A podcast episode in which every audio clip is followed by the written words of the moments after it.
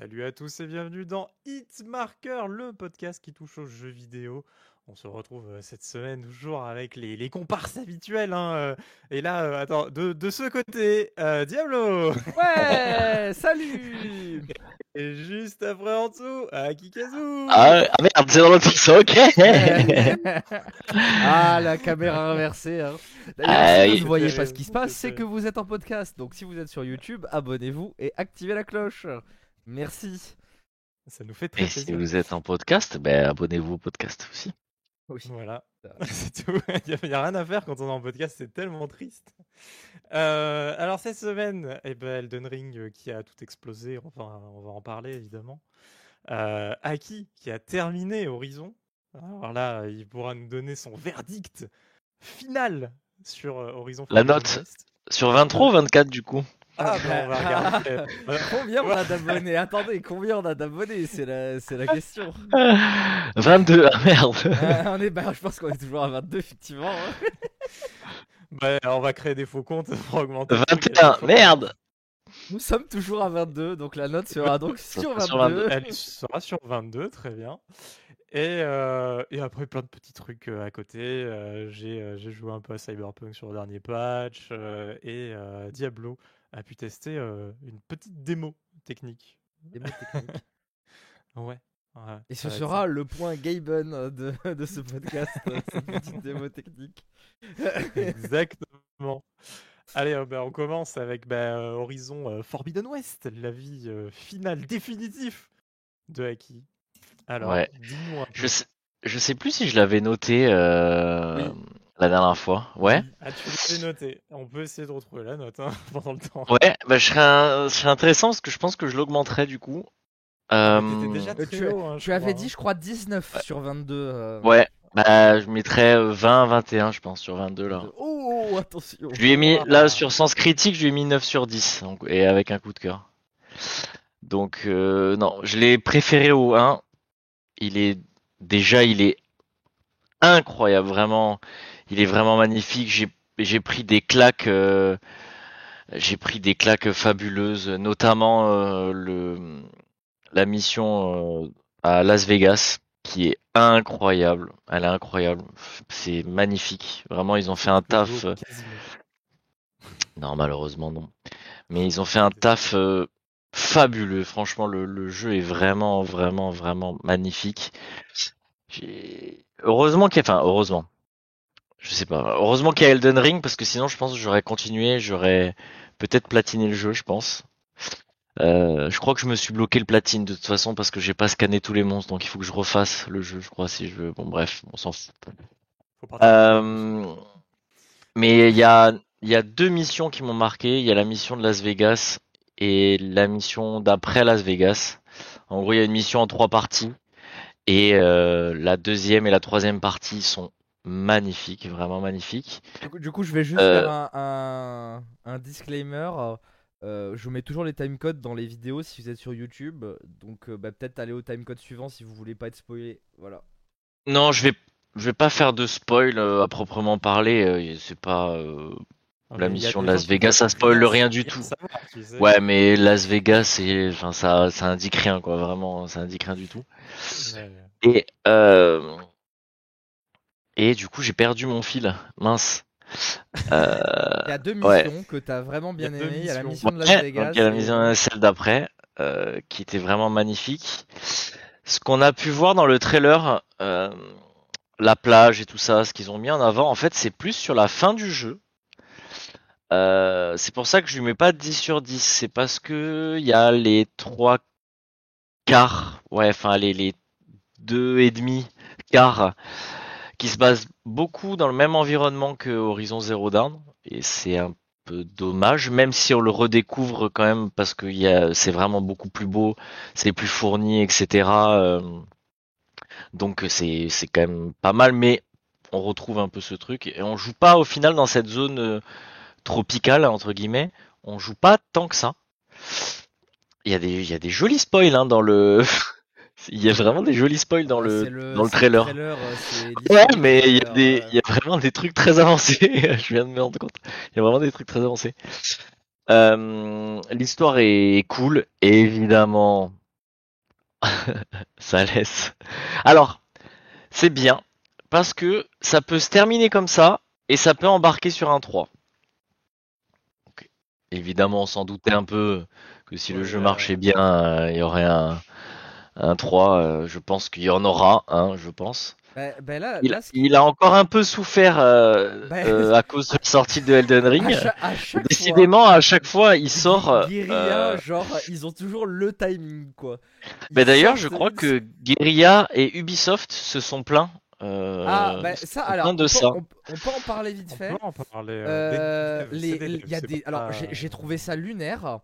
Il y a, donc pour expliquer l'histoire, il y a des développeurs donc bah, visiblement de Guerrilla et d'Ubisoft euh, qui ont critiqué Elden Ring, euh, qu'il méritait pas sa note en gros. Et ça, ça m'a fait encore plus rire parce que il y a le directeur de lui sur Battlefield 2042 qui a critiqué lui d'Elden Ring. Quand on voit lui de Battlefield 2042, il aura peut-être pu s'abstenir quoi. Donc euh, quand on sait que le dessin, il a mis 4 mois à arriver. Pour la Ouais. truc, c'est vrai que lui d'Elden Ring est vraiment pas terrible. J'ai pas mal galéré cet après-midi, mais qu'elle j'en est pas- j'en reviendrai tout à l'heure Je, dessus. suis- je suis d'accord qu'elle est pas terrible, mais euh, quand tu as fait lui de Battlefield 2042, je, je suis désolé, hein, avec tout le respect que j'ai pour cette personne, ferme ta gueule à tout jamais en fait. hein. Parce que euh, parce que quand tu vois lui de Battlefield où tu sais même pas quand tu sélectionnes un truc ou pas, euh, là on est au-delà de l'UX hein, même, hein, de lui et de l'UX. hein. Enfin bon bref. Voilà. Parlons pas d'Elden Ring trop, parce qu'on va en parler après. Ouais, non, non, mais ouais. Et euh, du coup, ben, c'est dommage parce que le jeu vraiment est, est- mérite euh, mérite euh, mais mérite d'être d'être joué et vraiment il est il est il est super agréable. Les missions annexes sont c'est pas des missions répétitives. Si c'est des si c'est des trucs aller chercher ci, aller chercher ça, ben c'est bien caché. Euh, après, il y a clairement des missions faites pour ça. On vous dit j'ai besoin de ça pour améliorer telle tenue, etc. Mais ça, c'est pas. Moi, je les ai pas toutes faites parce que elles sont pas pas super intéressantes. Mais en tout cas, les vraies quêtes annexes et les quêtes principales sont vraiment euh, géniales. Euh, Il y a la, petite cerise sur le gâteau. que Je, dirais rien, mais je vous en parlerai en off si vous voulez qui, est trop bien, enfin, qui, montre un peu la, puissance de la machine. Et donc vous allez me dire, mais si je dis tout ça, pourquoi je lui mets pas 10 du coup, puisque, bah, si tout est bien. Bah, il y a quand même quelques gros bugs, euh, quelques gros bugs qui parfois m'ont obligé à redémarrer euh, le jeu, quand même, où j'étais complètement coincé, où le truc ne voulait pas, l'objectif ne voulait pas se mettre à jour, euh, etc. Mon, chien- mon chien veut sortir. Euh, Ou, euh, ta critique, on s'en fout. euh, et euh, j'étais en train de gratter la porte. Et euh, du coup, euh, il y, a- il y a quand même pas mal de gros bugs qui m'ont qui m'ont bloqué. Il y a euh, notamment des quand en fait quand vous terminez euh, certaines missions, vous avez des choses à récupérer, etc. Euh, quand vous avez terminé une grotte par exemple ou une ruine, euh, l'icône s'affiche en vert avec marqué terminé à côté. Et ben parfois j'ai terminé mais l'icône s'affiche pas en vert. Donc vu qu'il y a beaucoup de points d'intérêt sur la map, si on fait pas de filtre, euh, si on fait pas de filtre sur euh, sur ces sur ces trucs-là, ben on a l'impression qu'on l'a pas fait, alors qu'en fait si on l'a fait, elle est terminée. Heureusement qu'il y a marqué terminé, mais du coup il y a des petits bugs euh, là-dessus. Euh, Il y a parfois des écrans noirs d'un coup. Je sais pas d'où ça vient, j'ai pas réussi à savoir à comprendre d'où ça venait. C'était souvent quand je redémarrais la console euh, et que je sautais d'une falaise. Alors me demandez pas pourquoi. Euh, Pour quand j'étais en, en delta plane, ouais. Le, le moteur qui meurt Ah. d'un coup, il, peut plus rien. Ouais, il y a, y a une espèce de petit écran noir, très rapide, hein, euh, de une ou deux secondes, et après ça revient. Euh, c'est pas pourquoi. Euh, ça c'est les trucs, les trucs principaux que je me suis rappelé. Il y a, après bon, bah, c'est un open world, donc euh, tous les classiques des, des bugs open world, mais qui ne gênent pas euh, parfois le truc. Euh, Il y a un truc qui est très chiant aussi, ça, ça m'a saoulé, ça m'a, je suis mort de nombreuses fois à cause de ça. Euh, D'ailleurs, je vais en profiter pour faire un point sur le système de, grimpe, et je vais revenir sur ce bug puisque ça concerne ça. Vous avez dit que c'est pas comme Zelda, etc. Effectivement, c'est pas comme Zelda. Par contre, euh, euh, en fait, il y a beaucoup de points d'accroche. Enfin, il y a beaucoup de, de, pans de montagnes sur lesquels s'accrocher. Donc, ça laisse cette liberté où on a l'impression qu'on peut s'accrocher un peu partout. Ce qui est un peu le cas. C'est à force d'y jouer, on se dit, tiens, j'irai bien voir si je peux monter par là. Et quand on y va, en fait, on se rend compte qu'on peut y aller. Donc ça, c'est plutôt bien fait. Même si évidemment on peut pas s'accrocher partout et que etc. Mais un petit coup de scan et on voit les barres oranges qui s'affichent et ce qui nous dit ben là sur cette montagne là on peut monter. Donc euh, c'est plutôt sympa. Je pense que c'est un choix. Euh, c'est un choix surtout que euh, ça correspond avec la petite cerise sur le gâteau que j'ai dit avant que je veux pas spoiler. Donc ça a une petite cohérence, a avec le fait qu'on puisse pas grimper partout. Donc ça à la limite, c'est pas très grave, sinon je lui aurais mis 8, mais là je, lui laisse son 9. Mais il y a quand même un problème à ce système d'accroche, c'est parfois quand vous arrivez en haut, elle ne veut pas monter. Elle reste bloquée. Vous arrivez, elle reste bloquée en haut, elle fait. Ah, d'accord, ok. Pour ceux qui écoutent un podcast, j'imitais euh, la, la pause. Euh, elle est bloquée. En fait, vous êtes obligé de faire un pas sur le côté pour remonter. Donc, euh, c'est complètement con. Euh, c'est un bug aussi sûrement. euh, je sais pas à quoi c'est dû, mais ça c'était bien chiant aussi. Mais euh, sinon non. Mais sinon, si vous avez une PlayStation 4 ou une PlayStation 5, alors je sais pas honnêtement comment va marcher le jeu sur PlayStation 4 parce que parfois Bah, pourtant, tu Euh, j'ai eu pourrais, du- t'as la version PS4, toi. j'ai eu du non, j'ai la version PS5. Oui, mais tu. J'ai ah oui, non, du- t'avais acheté la version PS5. J'ai j'ai du j'ai du j'ai eu du clipping parfois. J'ai des trucs qui sont apparus d'un coup. Alors je me dis sur PS4. Bon, à voir. que- Par contre, les temps de chargement inexistants. Qu'est- Qu'est-ce que t'appelles du clipping? Euh, bah, c'est les trucs qui apparaissent d'un coup. euh, je sais pas si. euh, Euh, ouais, je crois, je crois pas que, je, je crois pas que c'est le, le même. euh, Enfin bref, c'est pas grave. le terme, c'est ça? Ouais, je crois pas que c'est, je crois pas que ce soit le bon terme, c'est pour ça. Euh, Bah, moi, vous avez vu, compris. tu vois, la distance de vue, etc. était plus limite. Donc forcément, euh, sur PS4, j'avais vu que tu vois, t'avais, euh, Ouais. approché un peu du bord d'une falaise. Tu, d'un coup, il y avait une montagne qui apparaissait au fond, quoi. Tu vois, Ah donc du coup c'est Ouais, du ouais. popping. Ça c'est du popping. Voilà. du coup. Popping, bah voilà. euh, Bah alors là, il y a du popping en- encore sur PS5. Il y en a un peu. Alors pas beaucoup. J'en ai pas vu beaucoup. Mais il y en a. Il y en a un petit peu encore. Mais par contre, les temps, de t'as charge- pas- les temps de chargement sont inexistants. Vraiment, euh, ça dure. euh, quand il y en a, ça dure euh, une seconde. Donc ça, c'est vraiment trop bien parce qu'on peut se Ça relancer après dans le encore heureux. Je pense qu'avec la PS5 on peut arrêter de parler des temps de chargement à part s'ils sont très très longs, tu vois. Bah non, je suis pas d'accord parce que euh, parce que bah, plus ton jeu va être gourmand, euh, même si t'as un SSD, si ton jeu est Ah bah gourmand oui. pour charger le jeu, euh, ça va être plus important. donc, Je précise que Sony a annoncé que euh, il y aurait très peu de temps de chargement tout le temps. Oui, oui, oui. C'est ce que Sony a dit. Les développeurs, ils sont là. Euh, alors par contre, euh, oui. bah forcément. hein. Ouais. Ah oui, Non, oui. mais, bon, même, un argument de vente de la bien. PS5, hein, je tiens quand même à le préciser. C'est pour ça que, pour moi, si on suit le ce que, ce que dit Sony, normalement, on devrait avoir très peu de temps de chargement, tu vois. Et quand je dis En- tout peu, cas- c'est temps de chargement en dessous de 5 secondes, tu vois. 5 secondes. En tout cas. Horizon le respecte. En tout cas, ça, Horizon le respecte. Bah, Donc, euh, donc voilà. euh, Bon, pas, je vais pas en parler mille ans parce que j'en ai déjà parlé la dernière fois, mais si vous avez une PS5, une PS4, faites-le. C'est trop bien, l'histoire est trop cool. Euh, bon, le boss de fin est un peu, un peu simple, mais euh, je pense que j'avais, j'ai fait beaucoup de quêtes annexes, donc euh, j'étais puissant. bien stuffé, ouais, euh, arrivé au boss. C'est toujours galère contre les monstres, contre les gros monstres, c'est toujours galère, mais c'est vraiment bien fait. Euh, c'est mieux mis en place, je trouve. Euh, alors, j'ai des souvenirs lointains euh, de Horizon euh, Zero Dawn, mais j'avais pas, j'avais pas ce souvenir aussi, euh, j'avais pas ce, ce sentiment aussi bien sur euh, Horizon Zero Dawn.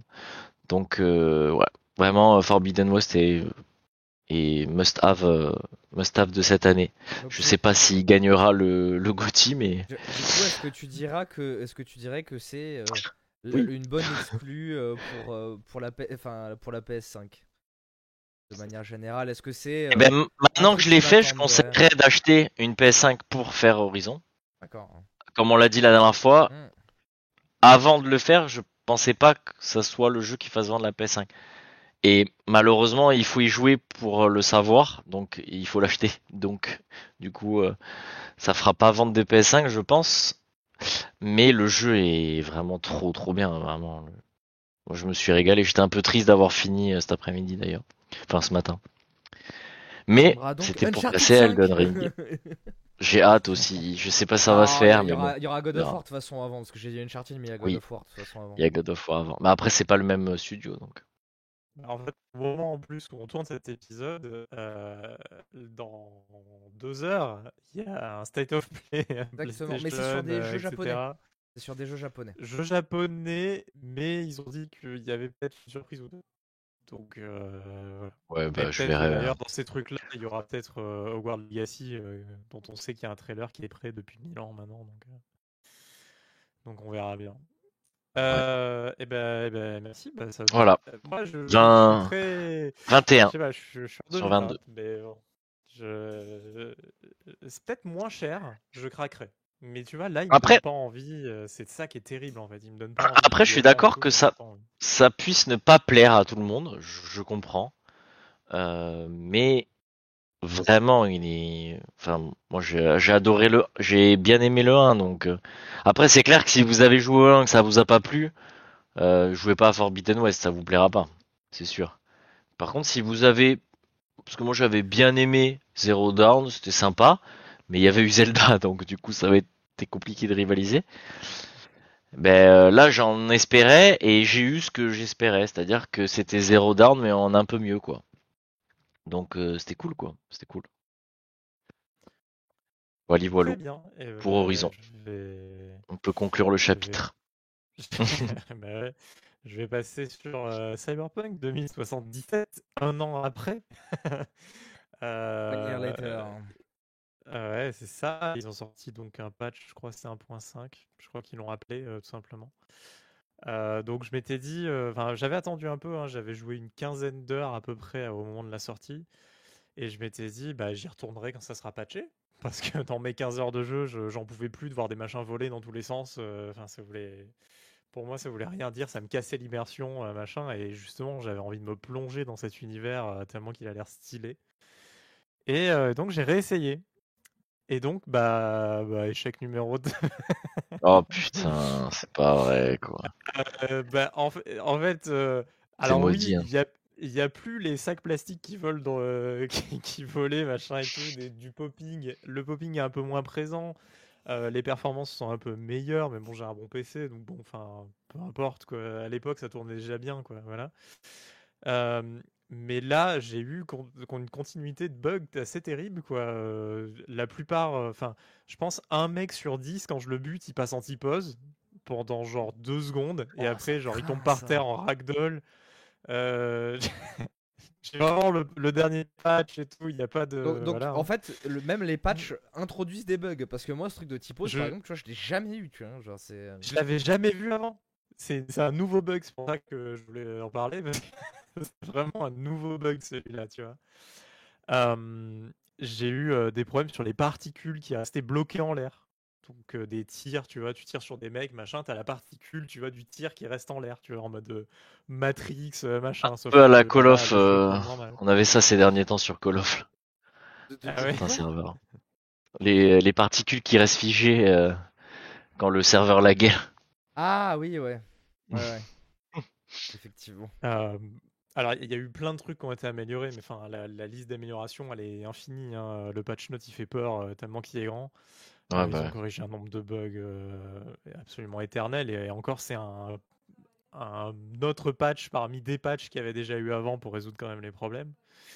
Euh, mais là, le, le, le- vraiment le, le bon atout, bon ajout, etc., c'est qu'ils ont quand même bien euh, retravaillé le fait de, de se faire appeler toutes les deux secondes en mode genre Eh, j'ai une mission pour toi, j'ai un- j'ai une mission pour toi, machin. Tu, tu passais pas une seconde Ah, c'est entre deux trop missions chiant, ça. où tu te faisais pas spammer, machin, etc. Ah ouais. Les voitures maintenant, là. Ça, c'est horrible. Quel ça. enfer. Toutes les merdes quand t'arrivais dans un quartier. Hop, on t'appelait, ça te rajoutait une mission dans le quest log. Chaque fois, j'avais envie de dire putain, mais Laissez-moi tranquille, j'en veux pas de vos missions. Laissez-moi tranquille, quoi. Donc là, ça a pas totalement disparu, mais euh, c'est plus modéré, quoi. C'est vraiment plus modéré, donc ça marche bien avec l'immersion du jeu, machin. Enfin, ça passe, quoi. Tu vas recevoir un coup de fil entre deux missions, c'est pas problématique en soi, quoi. Euh, le, le, le- après, le, normalement, le, le vrai point de ce patch-là, c'est plutôt de, de partir sur une bonne base pour derrière pouvoir sortir du contenu. On sait qu'ils sont en train de prévoir euh, des gros DLC de contenu, etc. derrière. Mais, euh, Ils ont sorti mais une en les... déjà, je crois, non? Ouais, il y a, il y a- ouais, en fait, il y a eu deux suites, deux grandes suites un peu de quêtes, on va dire. Très difficilement, euh, on peut considérer ça comme des DLC, tu vois, vraiment, quoi. Mais euh, oui, c'est du bon contenu. euh, de ce que j'ai vu, les mecs, ils arrivent à quand même le terminer en, 5 heures, quoi, tu vois. Donc c'est très léger, mais, mais bon, on paye pas, c'est gratuit, ils nous le donnent, voilà, bon, on va pas se plaindre. Mais, Ouais. Mais moi, j'ai pas pu le tester parce que bah, j'ai pas encore terminé le jeu. Là, j'ai dû jouer encore une vingtaine d'heures, hein, euh, voilà. Et, euh, et euh, ils ont rajouté aussi les appartements. Bon, c'est pas une grande addition. ça paraît, ça paraît léger en fait, comparé à ce que finalement un an après on pourrait attendre de Cyberpunk, après la, la grande galère que ça a été, etc. C'est un peu léger. En fait, le, le patch il est là vraiment pour corriger des bugs, mais des bugs, bah, on en voit encore. Et euh, il est là pour améliorer des points de gameplay, pour améliorer l'IA. L'IA, j'ai pas. bah, moi, elle m'avait pas traumatisé euh, l'IA euh, la première fois que j'avais joué. Donc là, j'ai pas vu Oh, de elle très, était au- très grande Elle était à la ramasse. Moi, je trouvais que le problème du jeu, c'était pas tant les bugs, parce que c'est pareil, j'ai une bonne bécane et tu vois, j'avais pas trop de bugs. Enfin, des bugs un peu, euh, tu vois, qui cassaient l'immersion et tout, ouais, mais moi, je trouvais que le jeu était trop facile, quoi. C'était Ah bah, trop, bah, trop facile. euh. peu. Bah, c'est surtout qu'en plus, tu pouvais faire le jeu, genre, à poil, juste tu récupérais les armes que tu ramassais. Et C'est ça. moi, je, moi, Ouais, genre, il fait zéro amélioration cybernétique. J'ai fait le jeu avec zéro amélioration cybernétique. Oh, j'ai pas fini le jeu parce que ça m'a ça m'a saoulé quoi. Enfin, j'ai pas trouvé que l'histoire était folle, c'était pas agréable. Il y avait quelques quelques missions qui étaient sympas et j'aurais voulu que ça soit plus immersif comme ces missions-là. Mais euh, genre il y a deux trois missions cool et puis après le reste c'est des trucs bateaux un peu chiants, euh, Bah, moi, agréables. Moi j'ai été déçu sans être déçu par la fin. Genre je trouve que le, le point principal de, de, la, bah, de, de la quête principale, genre je, bon, je me répète, hein, désolé, Euh, le, le, le- la finalité de l'histoire principale, voilà, je vais le dire comme ça plutôt, n'était pas satisfaisante quoi. N'était pas satisfaisante. Euh, tu l'as tu l'as fini du coup Kanata ou pas? Et non, non, je, je disais justement, Ouais. je l'ai pas fini. euh, Bon, euh, laisse la place, laisse la vais- place à un 2 ou pas du coup? Non. C'est, c'est une histoire. Alors après, un 2 peut toujours y avoir un 2. Le monde de Cyberpunk, il est énorme et euh, il y a un, Mais oui, c'est sûr. il y a un world building euh, de fou et tout. Donc on pourra prendre un autre personnage, une autre faction. Enfin bon, bref. C'est- En fait, le, le personnage n'est pas très important, je trouve, pour faire une, une suite, quoi. Mais, euh, mais ouais, on, en fait, on, on, on résout, en fait, on résout pas grand chose. si ce n'est euh, le, la voie qu'on choisit de, de prendre, tu vois. Et c'est ça, en fait ça apporte un sentiment de satiété dans le sens où on a quand même une, finalité à la, à voie qu'on a choisie sans parler de être méchant être gentil ou quoi tu vois mais euh, un peu ce qu'on a fait dans le jeu. Mais l'histoire principale euh, c'est en mode vous verrez mais moi ça m'a fait un ah ouais ok tout ça pour ça quoi Ouais. Bah, c'est parce qu'en fait, tout est top, tellement quoi. grand par rapport à notre personnage que, bah, en fait, très souvent, on n'a pas l'impression de faire grand chose. On a plus l'impression d'être un peu activiste, un peu au milieu du truc, à vouloir dire, euh, genre, attention, hein, faut pas faire des trucs comme ça, ou euh, faites plutôt comme ça, machin, mais que personne t'écoute. Et à Ouais. la fin, genre, ça change pas grand chose, tu vois. C'est c'est un peu l'effet MMO, tu sais. L'effet, le... Parce que vu qu'un joueur en lui-même peut pas euh, vraiment modifier le monde parce qu'il faut que tous les joueurs puissent avoir la même expérience, tu sais, t'as t'as ce côté où vraiment, ouais, c'est vrai, t'as t'as pas vraiment d'influence sur le monde qui t'entoure en fait. Le monde vit sa vie sans toi et peu importe ce que tu fais, euh, genre. euh, Ouais, c'est Voilà. vrai qu'il y a un peu cette Ça, ça peut être un avantage aussi, mais euh, je sais pas, j'arrive toujours pas à expliquer pourquoi, pourquoi le jeu ne m'a pas, euh, Je le trouve fade, quoi. Vraiment, c'est le mot. Je trouve que le mot est approprié. Je le trouve vraiment fade, quoi. Moi je, moi, le trouve pas fade parce que son univers, il est quand même riche, il est quand même bien foutu. Il y a un, un- un- une narration par l'environnement qui est très très bonne, je trouve. T'as plein de petits coins quand tu te retrouves dans des rues, dans des machins qui sont très bien faits. Mais ouais, en fait, le problème, c'est peut-être pas que l'univers est impersonnel, mais c'est peut-être que l'histoire, justement, est trop impersonnelle. C'est l'histoire qui était Vu qu'on te laisse peut-être trop Ouais. de choix, trop de machins, Mm. ça fait Ouais, que. peut-être. ouais. En fait, moi, en fait, bah, c'est exactement ça. Là, là, vous venez de me, me donner le truc. Ça ça m'a fait exactement le même effet pour euh, Assassin's Creed Unity. Ouais. J'ai trouvé Ouais, que le perso de le Assassin's Creed Unity, le jeu, il est trop bien. Mais alors, le perso, c'est une coquille vide. C'est vraiment, il vrai. y, y a rien, quoi. hein, genre, Ouais. euh, c'est. euh, Il s'appelait Arnaud, non? Ouais, Arnaud, c'est ça. C'était. Mais en ça, plus, hein. il lui avait donné un petit background. C'était euh, un, un, un Français d'origine autrichienne. Enfin, il y avait un truc et tout, hein. Mais Ouais. en fait, vu en que fait, le perso, tu peux. Paris. Voilà, c'est ça. Mais le, le- vu que le perso, tu pouvais vraiment le personnaliser, il y avait un système de customisation euh, hyper élevé au niveau de la tenue et tout. Tu pouvais, euh, t'avais des tenues plus euh, discrets. Bon, bref, on va pas parler non plus d'Assassin's Creed pendant 100 ans. Mais bref, mais du coup, le, personnage principal était une coquille vide. Et peut-être que Cyberpunk subit un peu ce syndrome-là, quoi.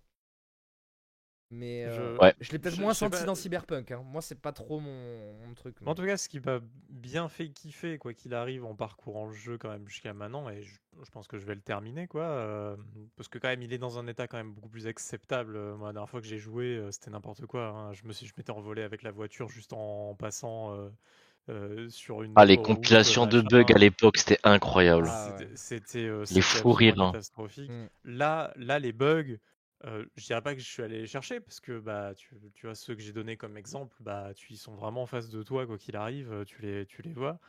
Mais mais c'est vraiment très moindre par rapport à tout ce qu'il y avait eu à l'époque et donc ça casse vraiment pas l'immersion et c'est pas tout le temps et c'est peut-être même pas sur toutes les machines ou machin. Je sais pas, j'ai pas regardé trop des let's play des machins de, de ce patch là pour me rendre compte quoi. Et puis maintenant les gens en plus ils modent tellement le jeu que les trois quarts des let's play que tu trouves les mecs ils ont mis 200 modes quoi. C'est un peu ça aussi quoi. Mais, euh, mais là, c'est vrai qu'il il tourne mieux et, et donc quand même, j'ai beaucoup plus apprécié quand même euh, me balader dans l'univers, tout ça. Euh, ils ont refait aussi le, le modèle physique de la conduite. Euh, Ah oui, Ah. c'était une catastrophe. Moi, j'avais téléchargé un mode pour rendre le. Oh, c'était pas non plus. là, pour ça va, c'était- acceptable. C'était pas que génial, génial. Ah, mais au début du- là, du jeu, Là, c'est bien. Si, si, t'avais pas de mode, tu faisais 0 à 300 et la voiture c'était une caisse à savon. Elle driftait dans tous les sens et tout. Enfin, Ou elle prenait pas les virages des fois. ouais, prenez pas les virages. Bah ouais, ouais, bah du coup, ouais, c'est ça. Des, Mais euh, du coup, moi j'avais téléchargé un mode qui capait la vitesse de la voiture. Donc t'allais un peu moins vite, mais c'était contrôlable du coup. Bon, mais là, en tout cas, ils ont refait vraiment tout le modèle, euh, tu vois, de conduite et tout. euh, c'est même pas genre dosé ou machin. Ils l'ont vraiment refait euh, de zéro, tu vois. Et, euh, et ça marche bien. Bah, là, c'est hyper agréable maintenant de conduire les véhicules, etc. Mais euh, voilà, en tout cas, c'était juste pour faire un point cyberpunk, parce que quand même, il s'en est tellement pris dans la gueule, et vu que là, en plus, il est sorti en même temps que ce patch, il est sorti sur PS5, Xbox Series, euh, et que maintenant, donc, bah, tout le monde peut en profiter sur sa console next-gen, tout ça. Pas sur Euh, PS4, par contre.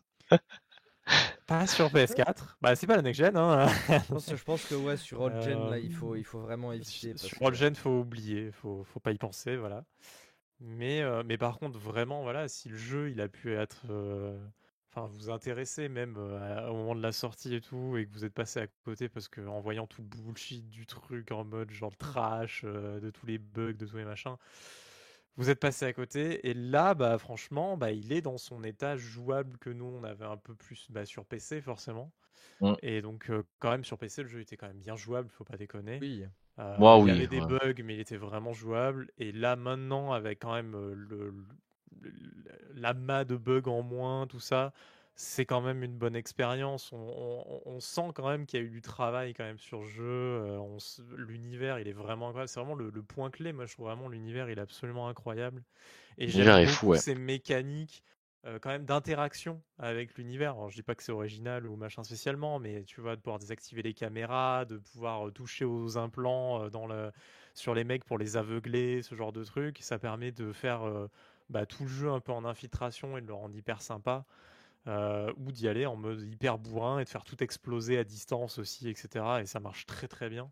Et je trouve que dans ce gameplay-là, finalement, au plus on, avance aussi dans les, euh, dans l'arbre de talent et tout, au plus aussi on se fait des gros délires, euh, tu vois, en fonction de si on a envie de jouer bah, euh, stealth ou pas, mais, on se fait vraiment kiffer quand même.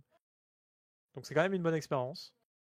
Donc bah, si l'univers vous tente, tentez. Et si des gameplays type Fallout, Skyrim vous dérangent pas, mais qu'en plus vous aimez bien le côté FPS, euh, armes, machin, ça se classe vraiment dans cette catégorie-là, je trouve quand même. euh, là pour le coup, Cyberpunk, on n'est pas sur du, du vrai FPS pur. quoi. Le jeu doit pas être très cher maintenant en plus, je suppose. Parce que...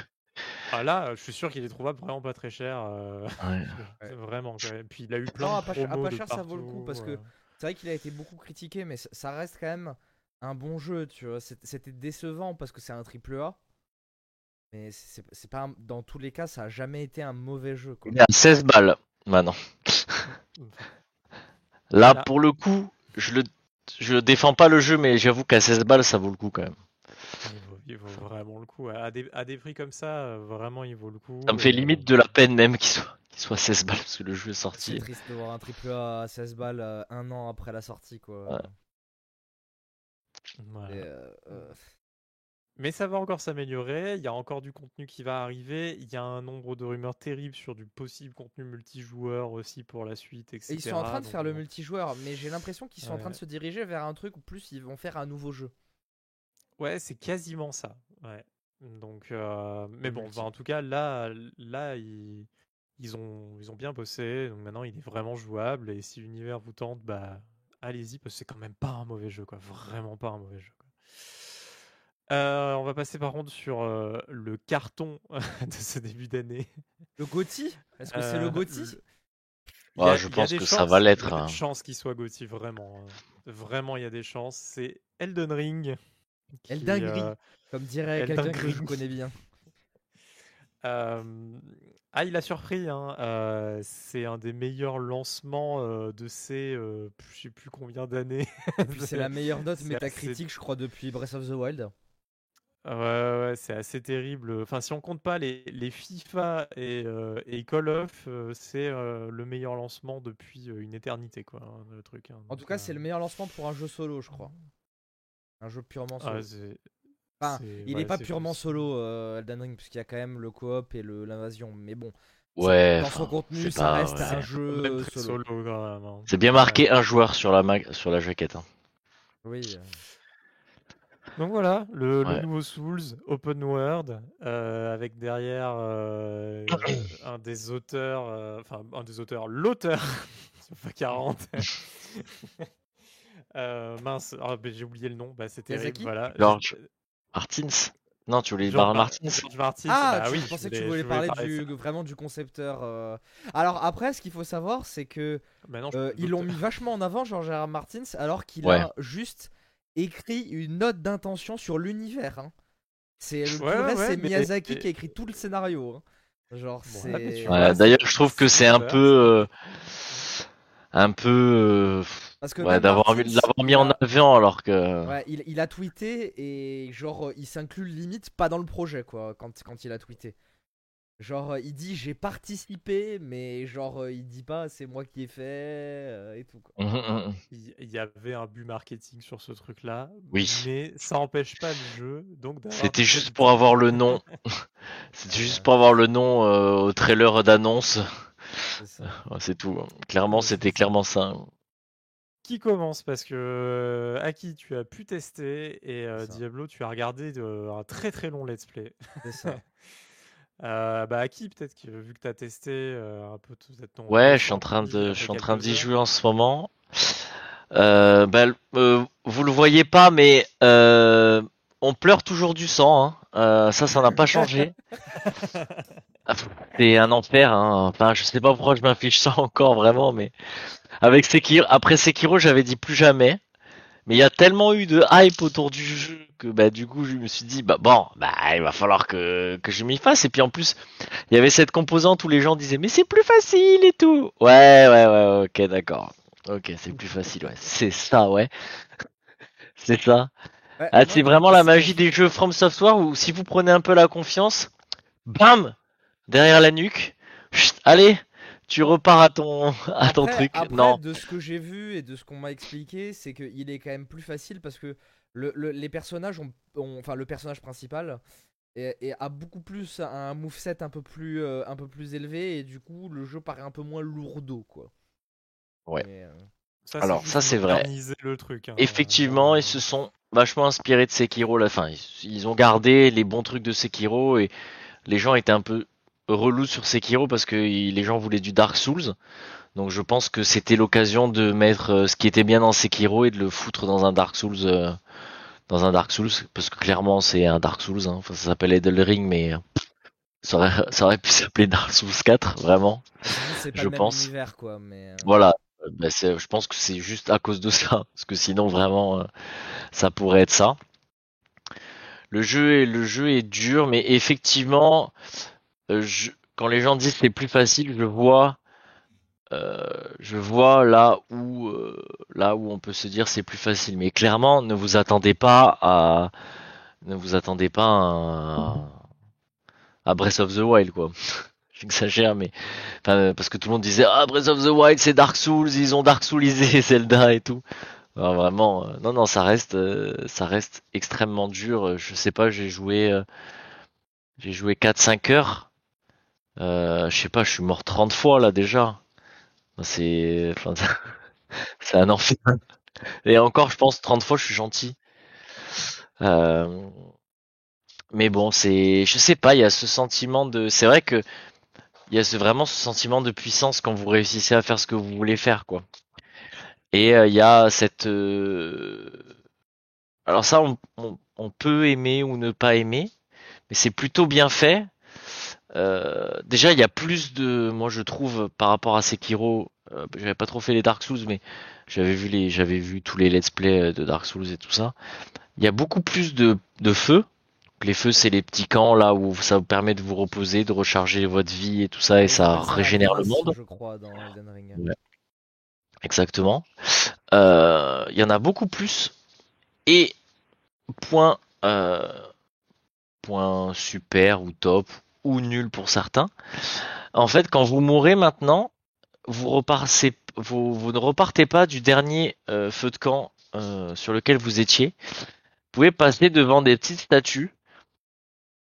Et en fait, euh, qui sont, vous avez rien besoin de faire, hein, juste vous passez à côté, allez dans la zone. Ça vous permet de redémarrer à ce à ce soit vous redémarrez du dernier feu de camp, soit vous redémarrez de cette, petite statuette de sauvegarde en fait. Euh, ça vous évite de refaire tout ce que vous avez fait avant, etc. Euh, donc ça, ça c'est un peu ça c'est un peu facilité, ça se rapproche un peu de Sekiro, mais ça en rajoute quand même pas mal. En tout cas sur le monde, sur je suis qu'au premier monde, enfin la première la première map. J'en ai déjà découvert quand même pas mal euh, de, de feux de camp. C'est vrai que la, la découverte est vachement euh, euh, récompensée. Je cherchais le mot, je le trouvais pas. Ah, Après, il y a vrai de que de quête, donc euh, ouais, il faut, il faut se rappeler de Ouais. tout ce qu'on nous dit, de tout ce que Alors, PNJ dit et tout. euh. non, enfin, c'est pas qu'il faut, c'est pas qu'il faut se rappeler. Euh, sur la map, on a le droit à 100 euh, points. C'est-à-dire que sur la map, on peut dire, ben là, par exemple, euh, ce matin, j'ai rencontré une invocation, euh, les invocations qui rouges qu'il y avait dans Dark Souls là. Euh, les, les, comment ça s'appelle? C'est vous avez ressuscité, je crois, je sais plus. Enfin, les gens euh, qui ont joué au Dark Souls sauront de quoi je parle. Et ben là, j'ai pas réussi à le battre, évidemment. Je suis mort. Et j'ai mis, ben là, il y a, y a un, boss, tu vois. C'est un, en fait, c'est un petit, un petit icône en fait, avec. Ah, vous avez plusieurs icônes. Vous avez icône euh, tête de mort, euh, icône euh, machin, icône truc. Enfin, vous avez plein de petites icônes et vous avez le droit d'en poser jusqu'à 100 sur la map. Donc ça, ça vous laisse le truc disant, ben voilà, ici il y a un boss, ici il y a un boss, ici il y a un point qui m'intéresse, je viendrai le chercher plus tard, etc., etc., etc. il y a toujours aussi ce sentiment de c'est un gros monstre, il va être très dur, mais pas du tout. pas du tout. Parfois, euh, les, gros monstres sont pas forcément les plus durs. Et parfois, les petits monstres sont beaucoup plus durs que les gros monstres. Euh, je me suis fait ratatiner par le premier, le premier boss euh, majeur, parce que vous avez des boss, les mini-boss, qu'on appelle les mini-boss, et les boss majeurs, qui sont les vrais boss. J'ai été le voir, euh, c'est celui qu'on voit partout, dans tous les trailers, dans tous les let's play, le, le gros boss, euh, je sais plus comment il s'appelle, j'ai oublié Ah, son nom. de champ de bataille là, euh, Radan, c'est ça? Un truc comme Non. ça. Non, c'est le tout premier boss, euh, le tout premier boss de la quête principale, entre guillemets, si on peut appeler ça comme ça. Parce que les feux de Ah camp, oui, vous avez des feux de camp, Magritte sur le pont. Magritte. Exactement, ouais, voilà. Je me suis fait imploser, voilà. Euh, donc euh, bon, bref, c'est comme ça. Mais euh, vous avez toujours quand même sur les feux de camp une petite lumière qui vous indique par où aller. Donc c'est plutôt pas mal. Si vous êtes perdu et que vous revenez à votre feu de camp, ben vous savez qu'en fait vous n'êtes pas allé au bon endroit. En fait, vous savez toujours où il faut aller, mais du coup vous savez là où vous pouvez aller chercher ailleurs. Donc ça vous laisse quand même un petit indice sur le fait que si vous allez là-bas, c'est pas du tout la quête principale et si vous affrontez des trucs, etc., ça sera pour trouver euh, sûrement des armes, sûrement des, des, des trucs. euh. Et comme d'habitude, vous avez toujours les mêmes choses des jeux From Software, c'est-à-dire qu'on vous donne euh, des tru- on vous donne des des objets, vous savez pas à quoi ça vous servir et en fait, euh, bah, si vous associez cet objet, si vous le donnez à telle personne, et ben ça va euh, ouvrir une quête euh, principale, etc. Donc ça, faut un peu chercher. C'est dans tous les From Software, c'est un peu pareil. Ben là, ça, ils ont gardé ça dans Elden Ring. Vraiment, c'est, c'est, ça s'appelle pas Dark Souls, mais c'est vraiment Dark Souls avec euh, en amélioré quoi. Ça a été pensé, euh, ça a été, en fait, ça garde la difficulté et la joie que vous avez quand, vous réussissez un truc. Même parfois, c'est même pas spécialement un boss, mais euh, moi, il y avait par exemple, il y avait un petit village en ruine avec des gardes. Euh, ben, quand je suis mort, euh, je sais pas, dix fois dedans, parce que j'ai vou- j'ai voulu faire le malin parfois, ou ben, j'ai loupé un truc. Enfin, vous avez des petites découvertes à chaque fois. Ça, c'est toutes les petites subtilités du truc. Ben, quand vous réussissez la zone, que vous avez lavé la zone, eh ben, vous êtes trop content. Et ça, j'avoue que y a sur aucun autre jeu que Sekiro euh, et ben, sur aucun autre jeu From Software, j'ai ressenti ce, ce truc-là de putain, je suis un espèce de soulagement. Alors, je sais pas si c'est positif de dire ça, mais un espèce de soulagement d'avoir réussi à le faire. Euh, de vous précipiter vers un feu de camp parce que vous voulez euh, aller donner vos âmes pour euh, pour monter de niveau, etc. Il y a vraiment que dans les From Software que ça fait ça. Et donc, euh, bah, ça, ça garde, pour moi, c'est ça, c'est Dark Souls 4, quoi. C'est- pas l'histoire de Dark Souls, mais mais Ouais, mais c'est Dark Souls, quoi. c'est Dark Souls, mais c'est un From Software. Alors, est-ce que du coup, parce que euh, ils vont pas faire ça toute leur vie quand même, tu vois Ah bah peut-être, hein, si, hein, c'est possible. hein. Pourquoi pas? Regarde, Infinity Ward, ça fait bien 20 ans qu'ils font des Call of Duty. Il peut... Est-ce que Et- Capcom a un problème à sortir un nouveau Street Fighter? C'est pas faux. Ouais, c'est pas euh, faux. Pareil, tu vois. enfin, Il y a des studios qui sont spécialisés dans certains jeux- types de jeux, voire qui Et tant ont leur type de jeu à eux, qu'il y a qu'eux qui font. Et voilà, hein, c'est tout. hein. Ah, Euh, Pour le coup, From Software, il y a que eux qui font ça. ah ouais, pour ça. Mais en tout cas, pour, pour ceux qui auraient des doutes, en tout cas encore, parce que bon, bah, on est évidemment les derniers à en parler là, je pense, mais c'est bien dur, c'est très dur. Les gens, euh, en fait, c'est exactement ce que je disais euh, quand on avait parlé des Souls et de la difficulté, etc.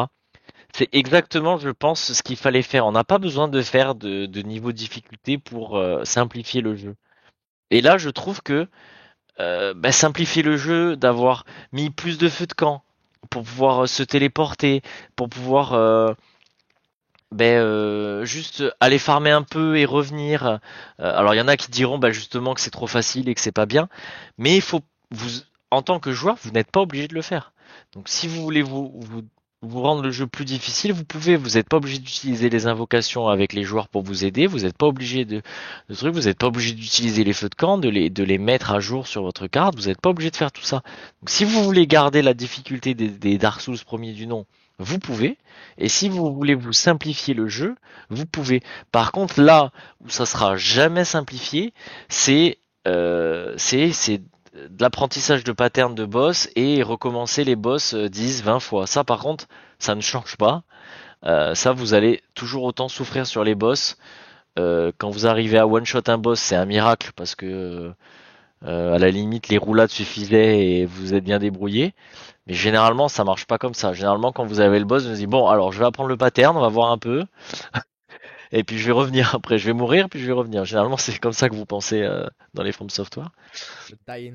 Donc ça, par contre, effectivement, ça, ça ne change pas malheureusement ou, ou heureusement, ça dépend pour qui, mais Ah, ça, par contre, ça, voilà, c'est l'ADN du jeu, ça ne change pas. Euh, donc ça, ceux, ceux qui ont peur de ça, évidemment, soyez rassurés, c'est toujours le cas.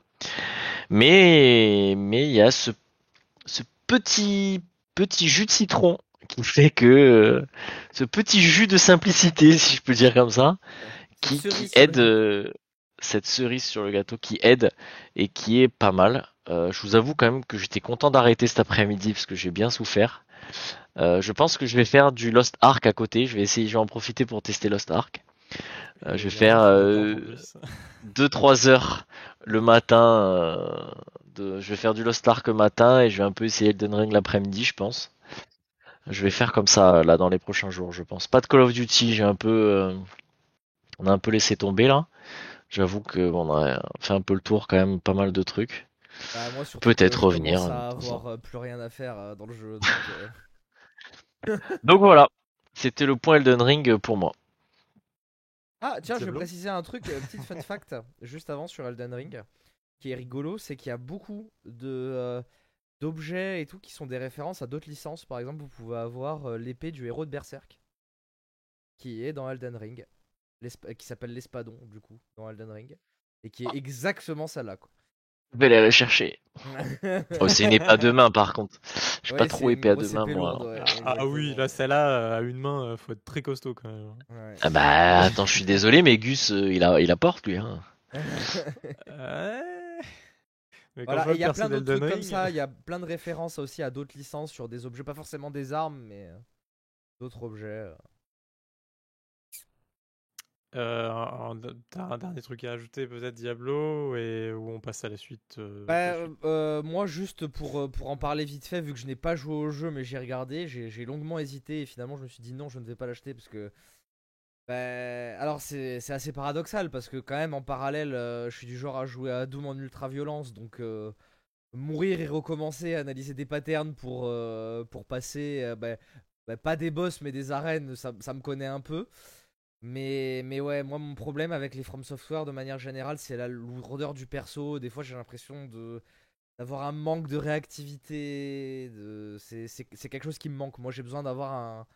une, instant... une instantanéité du gameplay euh, ultra présente où quand j'appuie sur une touche, j'ai besoin que ça fasse l'action. Euh, ce qui n'est pas forcément le cas dans un jeu comme Elden Ring parce que bah, il faut attendre des fois que l'action précédente se finisse pour. euh, Ouais. Bref. Donc, mais sinon, pour parler du jeu, le jeu m'a vachement donné envie. Euh, L'univers, euh, bah, comme je le disais, la narration par l'environnement a l'air. euh, a, a l'air incroyable. Euh, il faut pas s'attendre à un open world euh, très vivant avec beaucoup de choses comme euh, euh, je sais pas un Breath of the Wild ou des open world plus vivants parce que les jeux From Software ça reste quand même des jeux très dark, très sombres avec genre en mode il y a, y a- quasiment plus personne de vivant, il reste que des monstres dans le monde, euh, des choses comme ça donc c'est c'est pas des univers voilà, c'est pas un univers à la Breath of the Wild. Bah, c'est soit tu croises des cadavres, soit tu croises des monstres. C'est ça, il y a des PNJ. Alors après dans Breath of the Wild, Euh, C'est un peu paradoxal parce que dans Breath of the Wild, le monde est un peu en train de mourir et tout, mais je sais pas, il y a un. c'est- le- le- L'environnement de Breath of the Wild est quand même vivant, ce qui est pas le cas de bah, d'Elden Ring parce que bah ouais, bah, Ouais, tout est un peu euh. mort euh, pour, être pour être tout est fait pour être mort. À chaque fois que tu vas dans un endroit, c'est à moitié détruit, c'est enfin ah, les Bref. monstres sont horribles. hein. mais Ah, euh, oui. Mais il y a des choses à faire dans cet open world. Il y a, il y a, ça donne envie et puis c'est la première fois, je crois, qu'il y a un vrai open world dans un From Software. Ah oui. Donc, euh, donc moi, moi ça m'a donné plus envie peut-être de m'y intéresser. Et je pense que aussi c'est pour ça que le jeu a autant de hype en plus. Parce que euh, alors les, les From Software ont toujours été plus ou moins des triple A, mais là je trouve qu'on on, on se rapproche plus de, du tr- d'un triple A un peu plus conventionnel, même s'il garde son ADN.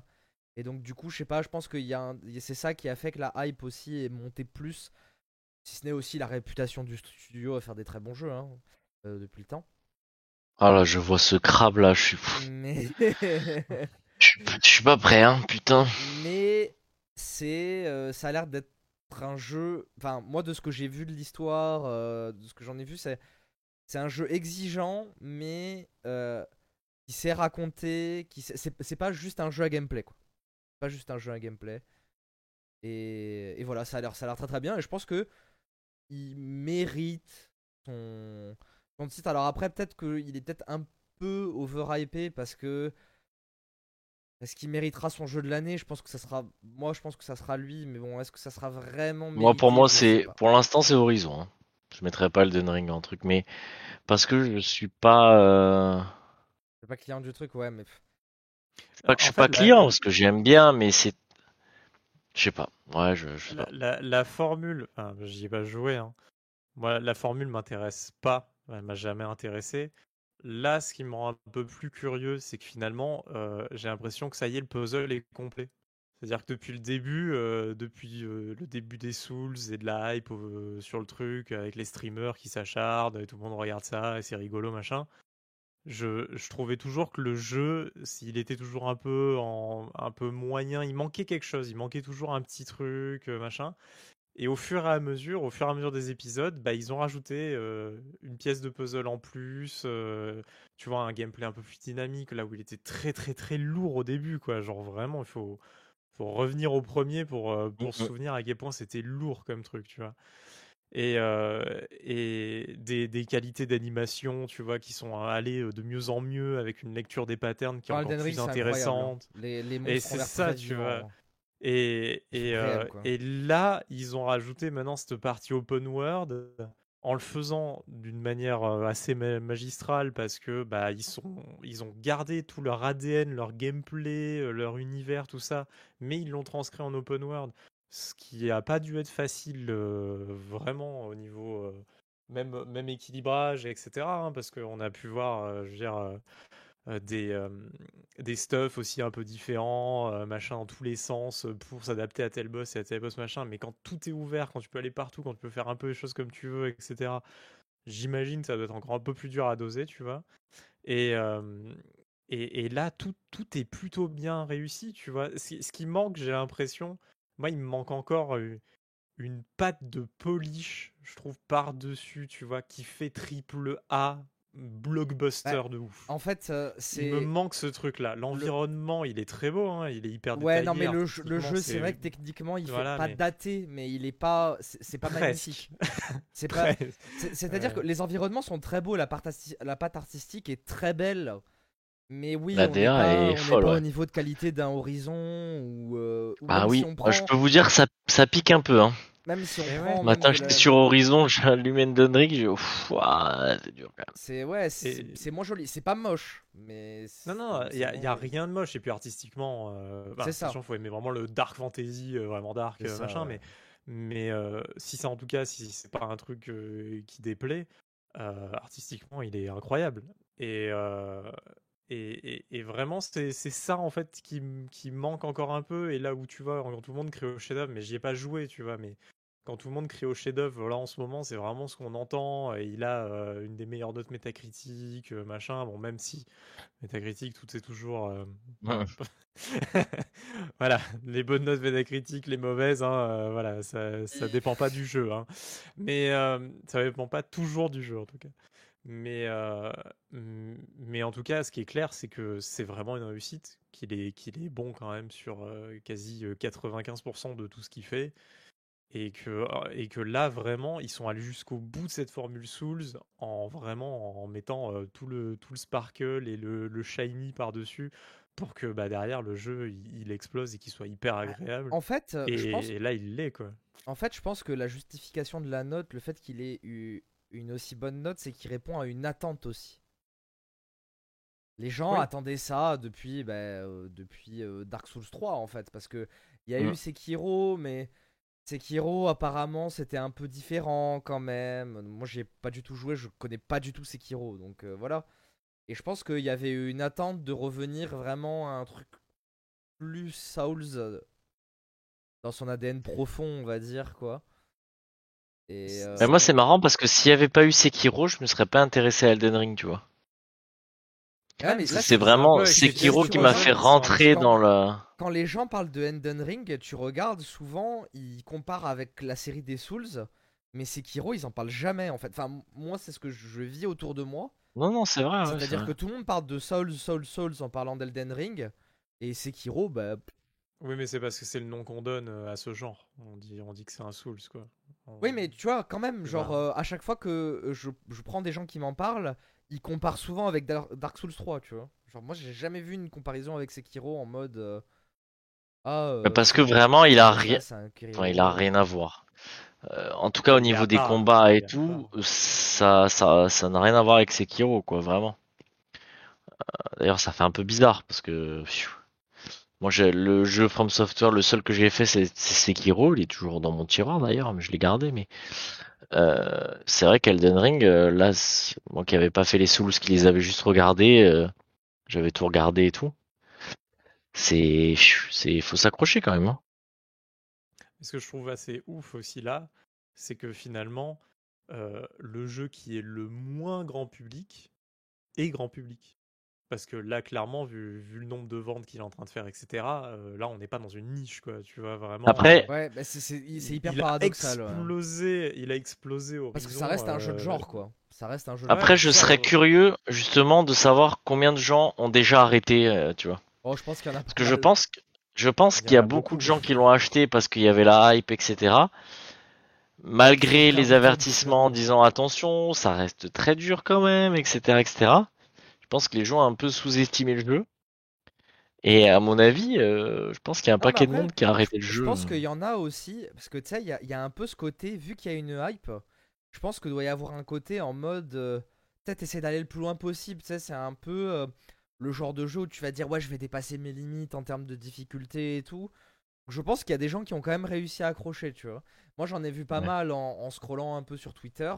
Il y a plein de gens qui connaissaient absolument pas la série des Souls et euh, qui s'y sont mis, ça leur a donné envie. euh, tu sais, ben, il y a vraiment, il y a vraiment ce côté, euh, peut-être un peu même speedrun, tu vois, de dire euh, ah j'ai réussi. D'ailleurs, le jeu a été terminé en ou- 2h30, là, ça y est. Ouais, Ouais, sans mourir. euh. C'est un genre où il y a des tarés, hein, c'est tout. Ouais, bah oui. Mais, euh, Ah mais, voilà, c'est vrai que ça- c'est c'est ouf hein, en vrai qu'il soit qu'il soit aussi grand public. Et euh, parce que bah on, je sais plus si on en avait parlé mais bon tout le monde en a un peu parlé des, des Souls en général euh, et à chaque fois bah, la conclusion c'était quand même que c'était un jeu de niche machin. Et, et c'est vrai que là il, là il explose tout. Et mais d'un côté le, le genre est compliqué mais d'un côté aussi tu y arriveras au bout d'un moment Oui. Et c'est pas, euh, c'est pas un truc genre, tu y arriveras pas au bout de 20 heures sur un boss, tu vois. Mais tu y arriveras au bout de soit une trentaine de minutes euh, à 2 heures grand maximum de try. Tu t'en sortiras plutôt bien sur la plupart des boss, des monstres, etc. de- du jeu. Donc euh, c'est c'est dur. Bah, après, mais ça dépend côté, comment Il faut tu juste y c'est- passer un peu de temps. C'est sûr que. Si Sekiro, il y a des boss, j'ai mis deux jours, hein, quand même. hein. Mais ouais, mais après, après ça, dé- ça dépend comment t'analyses euh, comment le gameplay. Parce que, en vrai. Non, mais tu me dis que je suis le- con aussi. le Ouais, t'es une merde. en vrai, t'es une grosse merde. non, mais. non, mais. Enfin, c'est vrai, genre, si, si t'analyses à peu près, à peu près le boss. Enfin, ah, bah, après, c'était quali c'était qualité mécanique aussi, mais bon, le jeu est Ah, hyper c'est ça, fast, hein. hein. Il, te, il te demande pas non plus euh, un APM de malade. Faut juste appuyer sur le bon bouton au bon moment, quoi. C'est c'est Ah comme ouais, un Ah, je- Japon. j'aimerais bien, j'aimerais bien t'y voir, tiens. J'aimerais bien t'y Mais, voir. mais moi, c'est pas mon style de jeu, comme j'ai dit. Mais je sais que si je m'y mettais et, et que je tryhardais un peu, je le ferais, tu vois. Mais j'ai pas envie, en fait. J'ai juste pas envie, quoi. Il y, a, euh, il y a plein de vidéos sur le web où ils mettent des mecs qui ont jamais joué au jeu, machin, etc. Ils mettent contre un boss qui est un peu dur ou des trucs comme ça et ils lui disent bah vas-y, essaie de le faire en moins de euh, 24 heures ou machin. Et il y a des mecs qui ont fait des streams où pendant 12 heures ils le font, machin. Ils y arrivent, c'est des boss de mid-game, end-game et tout, ils y arrivent, tu vois. Parce que une fois que tu as pris un peu le gameplay en main dans un premier temps, et je pense qu'une fois que tu as appris un peu les patterns et tout, tu, au bout d'un moment, tu y arriveras. Tu vas. Bah, le il faut truc, c'est qu'il-. Il faut vraiment Il s'acharner. faut C'est tenir ça, mentalement, en fait. C'est ça le plus dur. Ah bah oui. Tout le monde Ouais. n'aura pas peut-être l'acharnement nécessaire à y arriver, mais euh, mais c'est toujours faisable. Et, et c'est ça aussi peut-être qui fait que il y a un truc un peu addictif, je pense, euh, dans ce genre de jeu. euh. Et puis, Vraiment, un- sur a un- Sekiro, j'ai des souvenirs douloureux. Hein. Je- Mais- je un plaisante truc- pas, c'est pas un mot faible. c'est des souvenirs, tu vois, c'est resté des souvenirs au final, tu vois. C'est ça qui est important, je pense. Il y a, il y a un truc aussi dans Elden Ring qui facilite un peu le jeu, c'est que vu que c'est un open world et que tu peux aller faire plein de choses, si t'arrives pas à un boss de la quête principale, tu peux aller faire des trucs secondaires et farmer pour augmenter de niveau et démonter le boss. Donc en fait, des fois aussi, si tu passes 30 heures euh, sur un boss, c'est peut-être que t'as pas le niveau non plus. Et quand je dis pas le niveau, c'est pas le, niveau physique, c'est le niveau dans le jeu au sein du jeu quoi. Peut-être qu'il faut aller faire autre chose et c'est la force aussi de cet Elden Ring. Moi quand je regardais justement ben, euh, le let's play que j'ai vu en live, ben, quand euh, la personne elle avait du mal sur un boss, hop, elle allait en faire un autre. Elle augmentait son niveau et tout, et après c'était plus facile parce que euh, elle avait plus de dextérité, donc elle pouvait plus euh, marteler le boss ou euh, voilà, enfin voilà, plus de vie parce qu'il lui manquait un peu de vie, parce qu'il y avait des coups qui sont pas spécialement avec la classe qui jouait, pas forcément esquivables facilement, des choses comme ça. Donc le, jeu, si tu veux y arriver, si tu t'en donnes les moyens, c'est pas impossible. Et de toute façon, enfin, genre s'il y a des gens qui le terminent, c'est que c'est intéressant. bien que c'est possible quoi. Ouais, je, je trouve que aussi il y a un autre aspect du truc, c'est que vu qu'on t'indique rien, mais ça l'a fait sur Zelda, hein, euh, c'était que au final euh, les gens parlaient du jeu. Et c'est con, mais euh, tu vois un, Horizon, moi j'ai vu, j'ai très, enfin il y a très peu de personnes que j'ai vu vraiment poster sur Horizon après, euh, tu vois, ils ont dit ah j'ai acheté Horizon, ah j'ai fini Horizon, tu vois, genre c'était un peu ça. Alors que des gars sur Elden Ring ont fait Oh putain, j'ai- eu ce boss là, qu'est-ce que vous me conseillez avec ce truc là Où est-ce qu'il faut que j'aille? Euh, J'ai trouvé un petit marteau euh, par terre, euh, à quoi ça sert? Euh, Est-ce que ça mène à une quête, à un machin Les gens se posent des questions parce que le jeu t'indique rien. Alors que bah, dans les jeux Ubi, on va dire Ubisoft like euh, machin, Ouais. euh, qui est quand même je trouve Horizon, tu vois, genre si tu, tu, même, tu regardes ta carte et tu vas essayer de faire les objectifs sur ta carte, machin, tu vois. Euh, sur ces jeux-là, tu te poses aucune question, t'es tout seul, t'es sur ton canapé, t'as la soluce qui est intégrée à ta carte, quoi. Donc, euh, t'as pas besoin de, de- d'aller sur internet, d'aller euh, finalement essayer de créer un truc guide, autour, quoi. tu vois.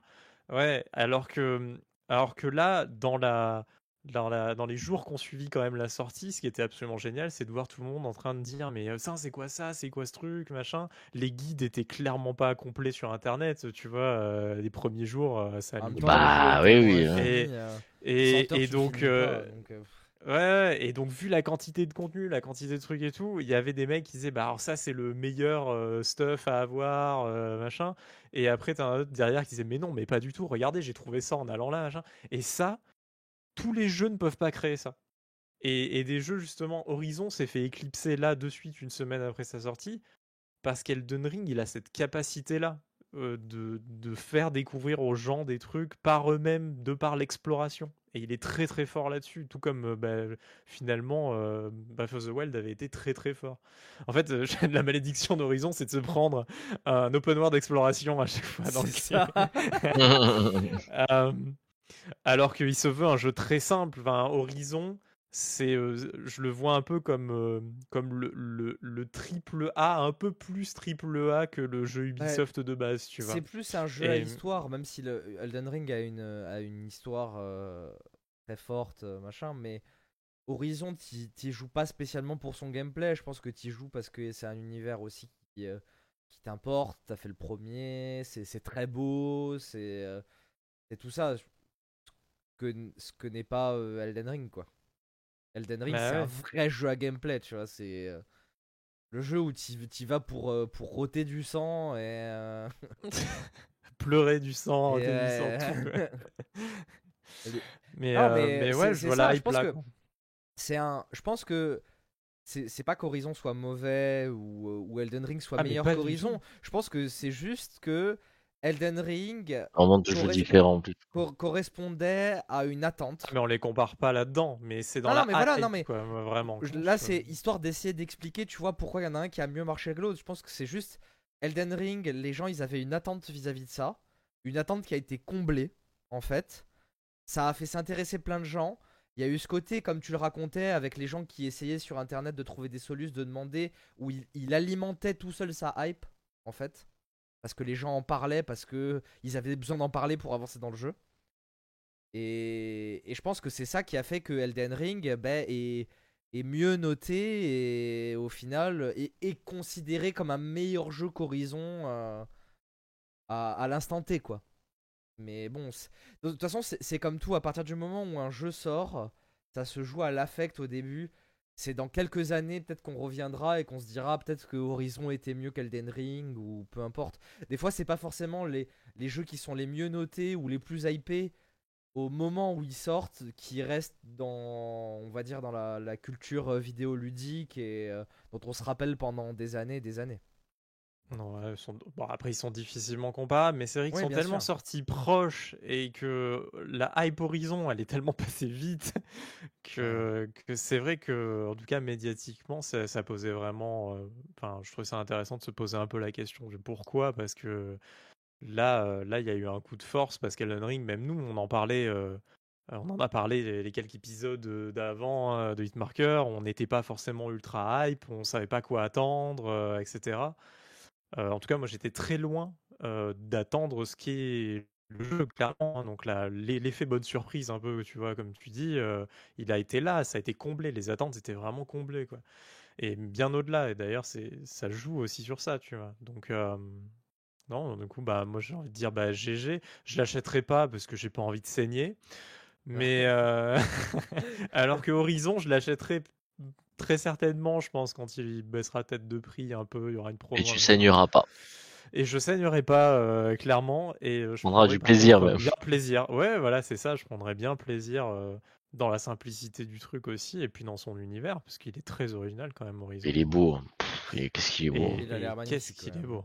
Qu'est-ce qu'il est beau. Ça donne envie de voyager. hein. Euh, ah, une note peut-être. Ah oui, la note. Il faut la note quand Ah même de, oui. de Aki parce qu'il y a joué. Il faut une, une petite note. On est sur 22, c'est ça? Ouais, on est sur 22. Ah, je sais pas si je pourrais donner une note là, honnêtement, tout de suite. Euh, Alors, je viens de démarrer le jeu. Après, on verra, tu vois. On pourra comparer avec, euh, avec euh, une avancée. Ah, Alors vas-y, donne deux notes. Donne une note subjective et une note objective. Subjective, euh, genre euh, tu le notes mal parce que tu t'es tu rôtes du sang et que t'aimes pas ça. Et euh, une note objective. Ah, en du mode, coup, euh, du coup, je lui mettrais. Alors, euh, celle-là, je lui mettrais 11. Mais euh, à ce moment-là, enfin, vu que tu rotes du sang, tu te dis, bah, même je lui mets 2, tu vois, genre. Non, Moins 14. tu vois, non, mais j'ai j'ai ragé toute l'après-midi, tu vois, donc euh, qu'est-ce que tu veux que je lui mette comme note euh, Donc euh, voilà. Non, mais en plus, c'est pas non plus. Franchement, j'ai pas trop rouspété, mais parce que peut-être que aussi je me prépare mentalement, c'est-à-dire que je sais que je vais beaucoup mourir, etc. Donc maintenant, je suis un peu habitué, tu vois. Je ne sais pas si je vais le finir, ça, c'est une chose est sûre, c'est sûr que c'est c'est quasiment évident, même, je pense. Euh, comme je n'avais pas fini Sekiro et euh, comme parce que vraiment Sekiro, j'étais euh, le boss de fin, j'étais vraiment face à un mur, c'est-à-dire que je ne pouvais plus. C'était au-delà de mes capacités, tu vois. Genre, j'ai passé deux, trois jours dessus, je crois. Et j'ai dit bah non, bah c'est stop, enfin c'est pas possible. Enfin là il y a vraiment je, ne, peux pas, c'est trop dur, je n'y arrive pas vraiment, c'était et là j'étais vraiment face à un mur, c'était euh, le truc était trop long, le combat était trop long, le c'était pas possible. Donc euh, si c'est si c'est pareil pour Elden Ring et ça risque Ça de l'être risque, hein, vraiment. hein. et je pense que je le finirai pas. Mais après, euh, j'ai pas mis une mauvaise note à Sekiro quand même. C'est juste que euh, je lui ai pas mis du coup une une extrêmement bonne note. Je lui ai pas mis un 9 ou un 10 sur 20 parce que euh, sur 10 parce que bah j'ai pas fini le jeu donc du coup euh, bah j'ai quand même un truc. Mais je lui avais mis euh, 6 ou 7 je crois, tu vois. Je regarde, je sais plus quelle note j'avais mis. Mais euh, alors que pourtant j'avais vraiment souffert et je, le répète, je l'ai déjà dit, mais j'ai vraiment des, traumatismes de certains boss. Le troll pour, pour, pour ceux maintenant, on peut un peu spoiler euh, Sekiro, mais le troll qui est un des premiers boss du jeu. Et on souffre parce qu'en plus, j'ai beaucoup souffert sur celui-là parce que moi j'avais jamais fait de Dark Souls avant et, et en plus tout le monde disait que Sekiro c'était plus dur que Dark Souls, etc. etc. Donc vraiment, le troll, ça a été un enfer. Parce que le troll, quand vous étiez bien placé, il vous prenait comme ça et puis il vous jetait dans le vide. Donc là, vous aviez pas moyen d'esquiver, c'était fini. Donc là, je pense j'ai pété des câbles et surtout le le le, le premier et en fait il y a le boss de fin, on le rencontre une première fois au milieu du jeu. Euh, je passais deux jours dessus et euh, pareil, j'ai passé deux jours sur euh, le hibou, donc qui est le père euh, du héros. Là, c'est pareil, ça a été un enfer. Enfin, c'était catastrophique. Donc, donc voilà. Je sais pas si je le finirai, donc, mais en coup, tout cas, sur euh, 22. je vais essayer. Non, mais non, mais je vais pas lui mettre de notes parce que parce que je, pour l'instant, euh, j'ai rien fait. Je suis au Il y a- il y a début. trop de sang qui coule de ses yeux. Non, puis surtout, j'ai rien fait, tu vois, j'ai rien fait. Franchement, objectivement, pour l'instant, euh, j'ai rien fait. Il est, le jeu est pas beau. Euh, tu vois, Les je vais pas menus, c'est lui. toujours de la merde, il paraît. Les menus, ah ouais, ça par contre, ça je ne comprends pas. Je ne comprends pas. C'était pas comme ça sur Sekiro et et je veux bien que ça soit un Dark Souls et tout, mais faites mieux. Enfin, si c'était comme ça sur Dark Souls, faites mieux. On est obligé de switcher euh, avec, on a une touche pour switcher. On peut, on switch pas de gauche à droite. C'est-à-dire que si vous switchez vers le bas, pour switcher le, le, en fait, vous avez le le le pad. euh, alors là, j'ai la manette Xbox, mais euh, Le pad, euh, le, le, Ouais, petit, ouais. le petit pad là. Vous avez donc gauche, droite pour switcher les armes. Ça, je, je comprends pas à quoi ça sert. Je vois pas l'intérêt. Bon, parce que je sais pas. Peut-être que je suis pas dev des Dark Souls, donc du coup, peut-être que c'est un intérêt. Je le verrai plus tard. Et si vous voulez switcher entre les potions, les trucs, vous appuyez une fois, mais vous pouvez pas revenir en arrière. Donc si vous avez Ah oui, il faut 10 faire objets équipés dans la main, il faut et pendant un combat, euh, je peux vous dire que vous êtes là. Euh, attends, attends deux secondes, deux secondes. Euh, je je vais, cycle, je vais switcher ma potion. C'est un enfer, ça. Je ne comprends pas. Je ne comprends pas que ça soit resté. Enfin, vraiment, sur Sekiro, c'était trop bien. Le système était vraiment top.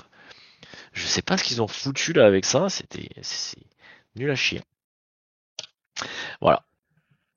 Donc euh, pour l'instant euh, 11, tu vois si tu veux une note 11 mais c'est nul, je vais pas noter la le jeu, ça fait je suis au début euh, je suis au début euh, C'est la- la note de la rage.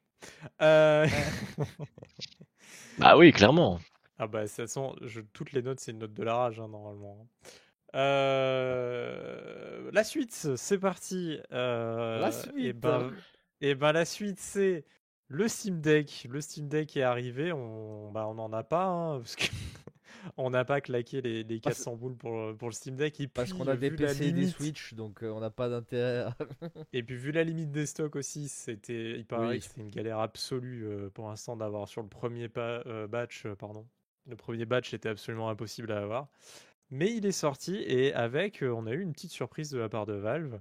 Et Petite vu qu'il faut technique. bien faire un point Gaben, Diablo va nous parler d'aperture desk job. Job. Qui est donc euh, le. Attention, hein, parce que ça va être technique ce que je vais dire. Qui est le premier jeu solo flat sur Source 2. Donc le, le nouveau moteur qui n'est plus si nouveau maintenant de Valve.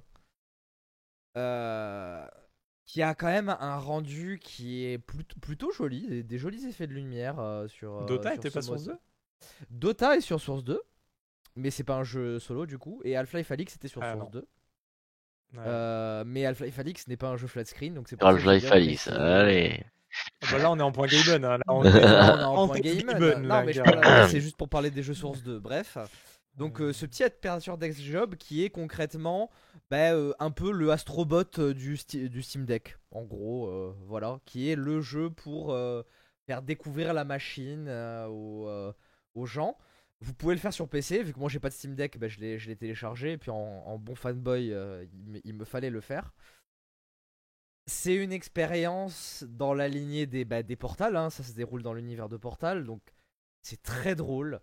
Il y a des rebondissements, on s'y attend pas. Le, synopsis de base, c'est que euh, on arrive donc à l'usine d'aperture pour faire un boulot d'ouvrier classique qui consiste à euh, faire le contrôle qualité de toilettes produits par Aperture. Donc déjà le speech est complètement taré et il s'avère que on a un robot qui nous aide en fait, qui nous apprend, qui est un peu notre supérieur et qui nous apprend à faire le, le contrôle qualité et au suite d'une mésaventure, on se met à construire des toilettes tourelles. voilà, ça c'est le pitch de base du jeu. Donc c'est complètement barré. Euh, si vous avez fait Portal, le, robot est similaire à... Portal 2 surtout. Le, ro- le robot est, est similaire en termes de- d'écriture à... euh, C'était Whitley je crois qu'il s'appelait. La petite boule euh, qui nous suit au tout début Ouais, du jeu de Portal 2. Et Whitney, je sais plus. Donc c'est c'est- complètement fou. On retrouve aussi donc euh, Cave Johnson qui est euh, qui est voicé, je sais- doublé voilà par J.K. Simmons. donc qui joue par exemple le, le- le prof de batterie dans Whiplash, si vous savez ce que c'est. Donc il reprend son rôle là dans Aperture Death Job.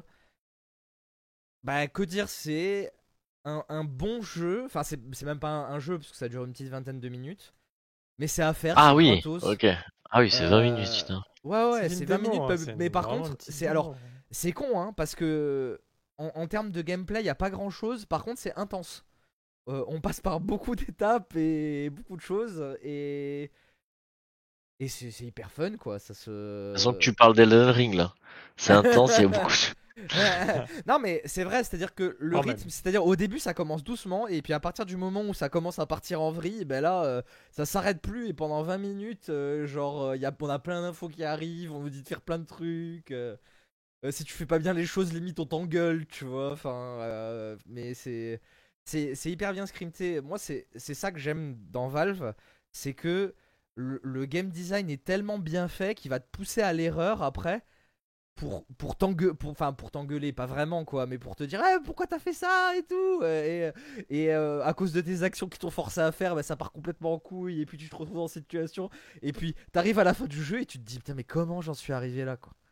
Qu'est-ce qui s'est passé quoi? Mais comment c'est possible? Eh, mais Tu comment penses qu'il c'est peut y avoir possible? un...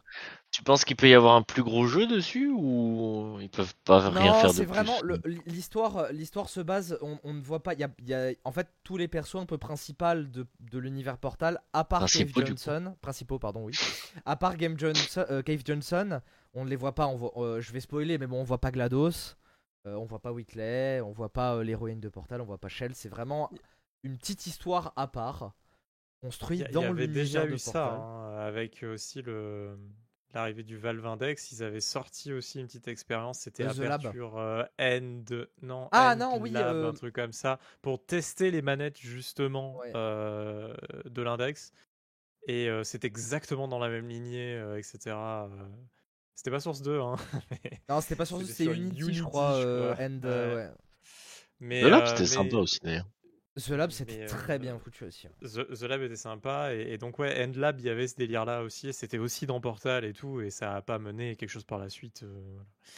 donc euh, là il faut pas s'attendre à, à ça aussi quoi et Ah puis ouais, on, faut pas s'attendre- mais- un peu on, on sait les projets on va dire que Valve euh, sur lesquels sont, sont en train de travailler Valve donc euh, Bah, là, le, a- prochain jeu supposé où on a eu d'ailleurs une, une grosse fournée de leaks avec la sortie de Aperture Death Job parce qu'on on le sait, enfin c'est des leaks sans être des leaks, c'est-à-dire que Valve il laisse un peu des, des indices dans le code exprès. source et euh, ils ils l'ont dit eux-mêmes. Hein, euh, Gabe Newell l'a dit lui-même, on, fait exprès de laisser ce truc-là. euh. Qu'est-ce qu'il y a, euh, Julien? Bon, on entend, on n'a pas entendu. c'est le Ah, c'est- Live c'est- 3 Euh, non, alors, bah, du coup, si on, si on veut parler vite fait des, des projets qui ont leaké, Donc, donc on a tant qu'à faire puisqu'on est là. il Ah, y là, on a peut aller au un- port, euh, euh, un, hein. un portage Source 2 de Counter-Strike, Ouais, qui est clairement en qui serait une mise à jour, hein, c'est pas un nouveau Counter-Strike, hein, c'est la mise à jour de Global Offensive. C'est plus joli, ok, ouais. hein. Un jeu qui serait multi mais aussi solo maintenant, qui s'appelle Citadel, qui est un nom un de code Citadel hybride- Ouais, enfin, euh, projet Citadel, c'est pas le nom définitif, mais c'est le nom du projet, qui serait dans l'univers d'Half-Life et qui serait un hybride RTS FPS et en plus de ça, un hybride flat screen VR. voilà Ça risque d'être le, le nouveau truc complètement révolutionnaire de, de Valve. C'est-à-dire qu'ils vont tester un truc que personne n'a fait et que sûrement personne ne refera derrière. Euh, Ça a l'air, ça a l'air bien barré. euh. Ça a l'air. bah, C'est dur, c'est dur à expliquer. C'est dur à que quand le jeu expliquer, mais ça sera facile à expliquer. C'est ça. Là, en fait, de ce qu'on a su avec les derniers leaks, c'est que vraiment, il y aura un sur, sur le multijoueur, il y aura vraiment un truc où il y a un mec qui sera en commandeur en RTS et qui pourra donner des infos aux mecs sur le terrain et aussi faire spawner des bots pour aider euh, les, les joueurs sur le terrain qui seront en FPS en fait. En fait, Mm. pour ceux qui voient, ça sera un peu comme le mode commandeur de Battlefield qu'il y avait sur certains Battlefield mais en plus plus où vraiment le commandeur il pourra faire masse d'actions, il pourra vraiment participer au jeu quoi. Donc Il y, a- euh, il y a un mix de tellement de choses, c'est euh, Ouais. absolument ouf. et ça serait dans Euh, l'univers d'Half-Life et les dernières rumeurs c'est ça serait ça se baserait sur la guerre des 7 heures. Donc la guerre qui a suivi Half-Life 1 et qui a donné le monde d'Half-Life 2. Voilà. Donc ça c'est Citadel.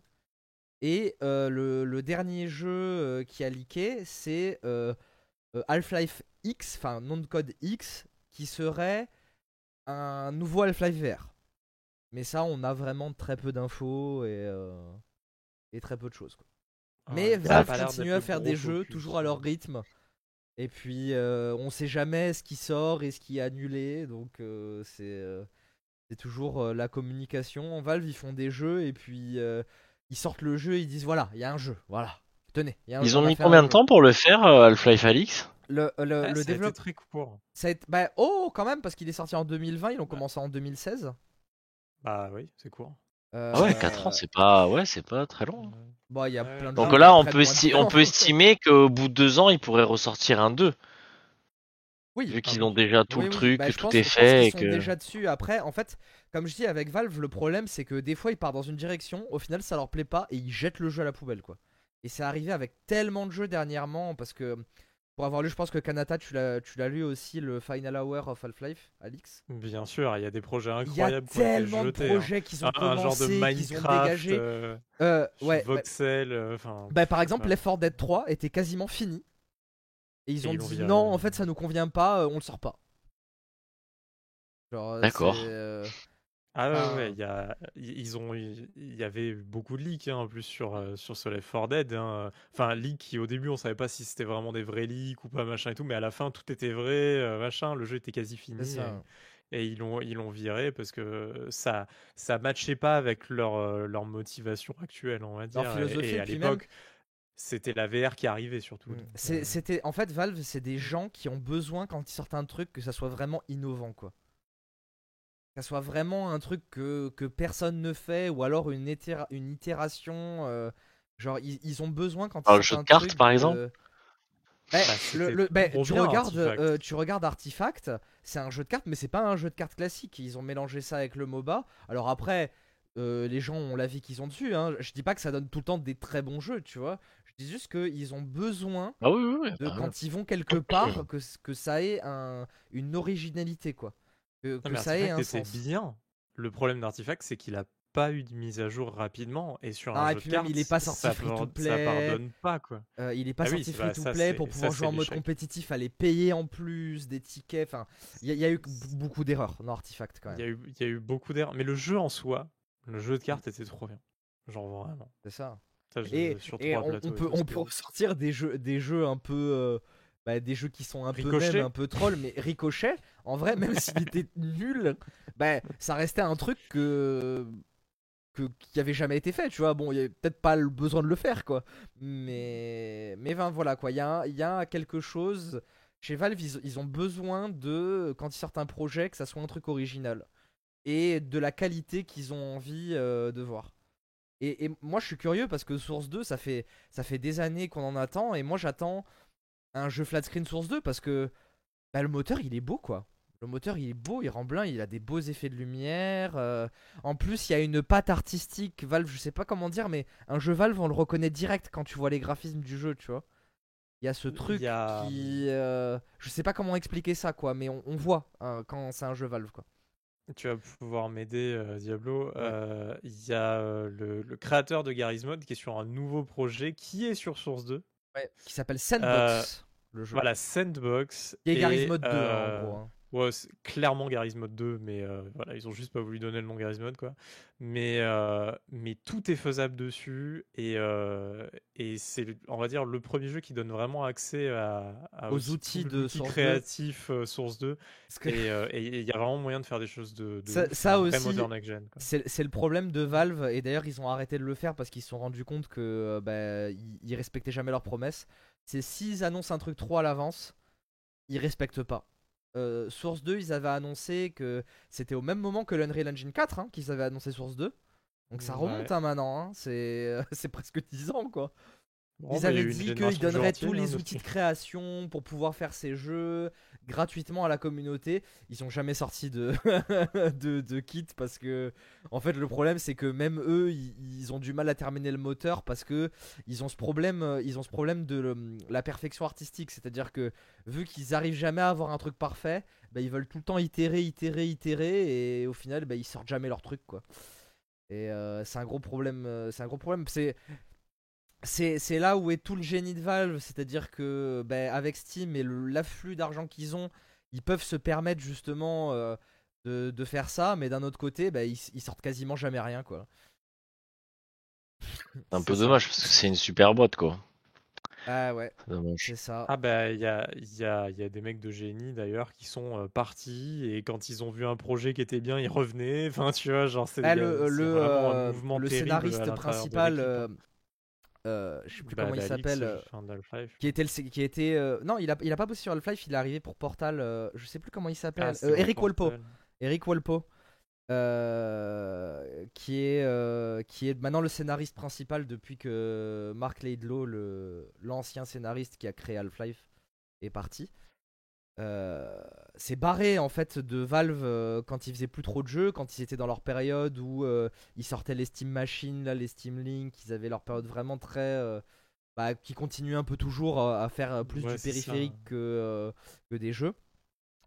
Euh, il s'est barré et quand euh, ils ont commencé à faire Half-Life Alix, ils l'ont rappelé, il a fait bon ok je, je reviens quoi. donc donc euh, Bah, D'ailleurs Alix dans son développement ils ont quasiment euh, tout refait. euh, Ouais. Bah, comme bah, en fait comme Half-Life dernière année, 1 un et peu. comme Half-Life 2 en fait ils ont une malédiction aussi euh, Valve c'est qu'ils commencent à faire des jeux le jeu est quasiment fini ils s'aperçoivent que c'est pas leak. terrible et ils refont tout dans, dans- dans un Dans jeu Valve il y a d'Half-Life 2, toujours deux leak. développements quoi Ouais, en fait, c'est Al- vrai il y, a- il y a deux devs. euh, Ah, Half-Life 1, Malédiction ils- d'avoir des sous. à, à- à Half-Life 1, ils se sont rendus compte euh, que c'était les level design qui étaient pas terribles et l'histoire. Ils ont tout rescrappé, ils ont tout refait. Half-Life 2, le problème c'est qu'il y a eu euh, le, le jeu a leaké genre euh, je crois 3 mois avant la sortie initiale. Ils ont tout refait.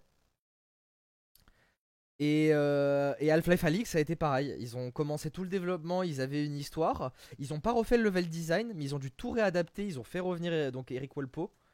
Et ils ont, euh, ils ont refait toute l'histoire du jeu. Donc euh, ils ont refait toutes les cutscenes euh, en gardant ben, les, les niveaux. quoi. Et ben, En gardant l'aventure. C'est Franchement, chez Valve, c'est c'est particulier. hein. Les développements, c'est sport à chaque fois. hein. Il y a, il y a Et- vraiment des histoires à chaque fois un peu de ouf. euh, Ah ouais. ouais. Derrière chaque jeu, il y a une histoire de ouf. euh. Mais euh, ça donne un côté humain. Alors que, euh, bon, sur beaucoup de projets d'Ubi ou autre, bah, pff, s'en fout un peu, quoi, du côté Ouais, en fait, c'est un peu les deux extrêmes. Je pense que Valve, c'est un peu trop extrême, justement. Des fois, ils devraient un peu plus se, se conformer à certaines règles pour essayer quand même de sortir des jeux. Parce que je suis sûr qu'il y a plein de jeux qui sont scrappés qui étaient des bons jeux. Peut-être pas des jeux exceptionnels, mais qui étaient des bons jeux, tu vois. Et qui auraient peut-être mérité quand même une sortie. ah, puis Euh, même pour les développeurs, ça doit être, ça doit être fatigant. hein. Tu bosses sur un truc et on te dit, bah non, en fait, euh, on le prend pas.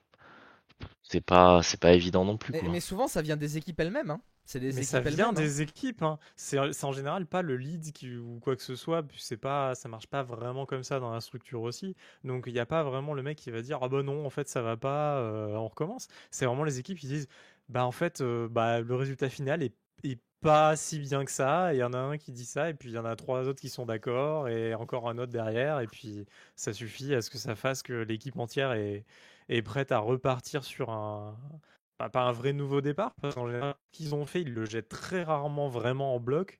Ouais, ils gardent quand même toujours, euh, beaucoup. Et, et ils reconstruisent justement, ils prennent ces briques avec lesquelles ils ont construit la première Et version D'ailleurs, et ils il y a- construisent une V2 quoi. pour, pour parler de ça, il y a des assets de Left 4 Dead 3 qui ont fini dans Counter-Strike sur la map Mirage.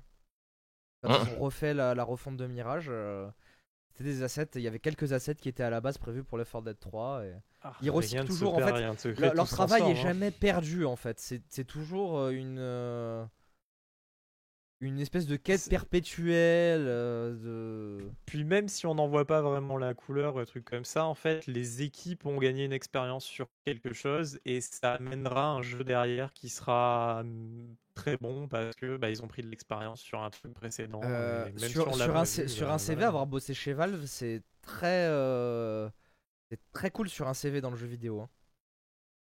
Ah, parce que c'est- euh, c'est un, studio d'expérience quoi. Donc, euh, mais au même titre que plein d'autres studios. Hein.